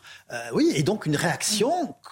Moi, je, depuis que la, depuis qu'il y a eu la crise des Gilets jaunes, je suis extrêmement prudent parce que on, ce pays a montré qu'à un moment donné, il pouvait revenir à une violence politique. Il reste un peuple politique. Qui était, voilà. Une violence politique qui l'a toujours habité, toujours. De la, des guerres de religion. Euh, Donnez-nous en, un mot euh, envie de lire votre livre. L'air était tout en feu. 1718, le Pont Neuf euh, prend feu. Écoutez, c'est l'histoire d'un affrontement entre une femme, la duchesse du Maine, qui est un personnage tout à fait étonnant, et qui, reprenant un peu, se, voulant un peu l'héritière du, du, règne de Louis XIV, va entrer en guerre de façon un peu abracadabrante contre le régent, qui lui fait entrer la France dans une modernité diplomatique, économique et même sociale. Et euh, j'ai découvert ce personnage, alors je connaissais un peu, mais euh, elle a une sorte de folie douce euh, étonnante. elle vivait dans une cour tout à fait... C'était un happening permanent. Et elle a quand même eu le courage d'essayer, au fond, de, déclarer, de déclencher une guerre civile. Alors, très vite, quand même, ça s'est arrêté. Mais ce qui m'a intéressé, justement, c'est ce personnage qui est habité par une idée qui aujourd'hui nous, nous, paraît tout à fait absurde, mais qui est la légitimité du sang et la grandeur de la naissance. Et elle se considère, on l'a mariée à un bâtard, un bâtard de Louis XIV, qui ne lui a vraiment pas fait plaisir. Elle est, elle, est une condée, et au fond, elle veut racheter cette humiliation de son mariage en abattant son, son, beau-frère, en fait, le régent. Et, en face, vous avez un homme qui est un véritable homme politique, euh, qui est Philippe d'Orléans, euh, qui a vraiment fait de ce pays le pays qu'il est aujourd'hui, et qui, avec une, habileté terrible, va la pousser tranquillement vers un piège où elle va tomber. Très bien, merci beaucoup. Le livre sort, euh, est en librairie. Merci beaucoup euh, Camille Pascal, Karim Zerebi, Pierre Gentillet et Nathan Dever. Je n'oublie pas de citer votre livre Les liens artificiels. C'est un roman chez Albin Michel. Merci à tous les quatre pour cette émission passionnante. Dans un instant, vous allez euh, retrouver Face à l'info avec Anthony Favali. Bonne soirée sur CNews.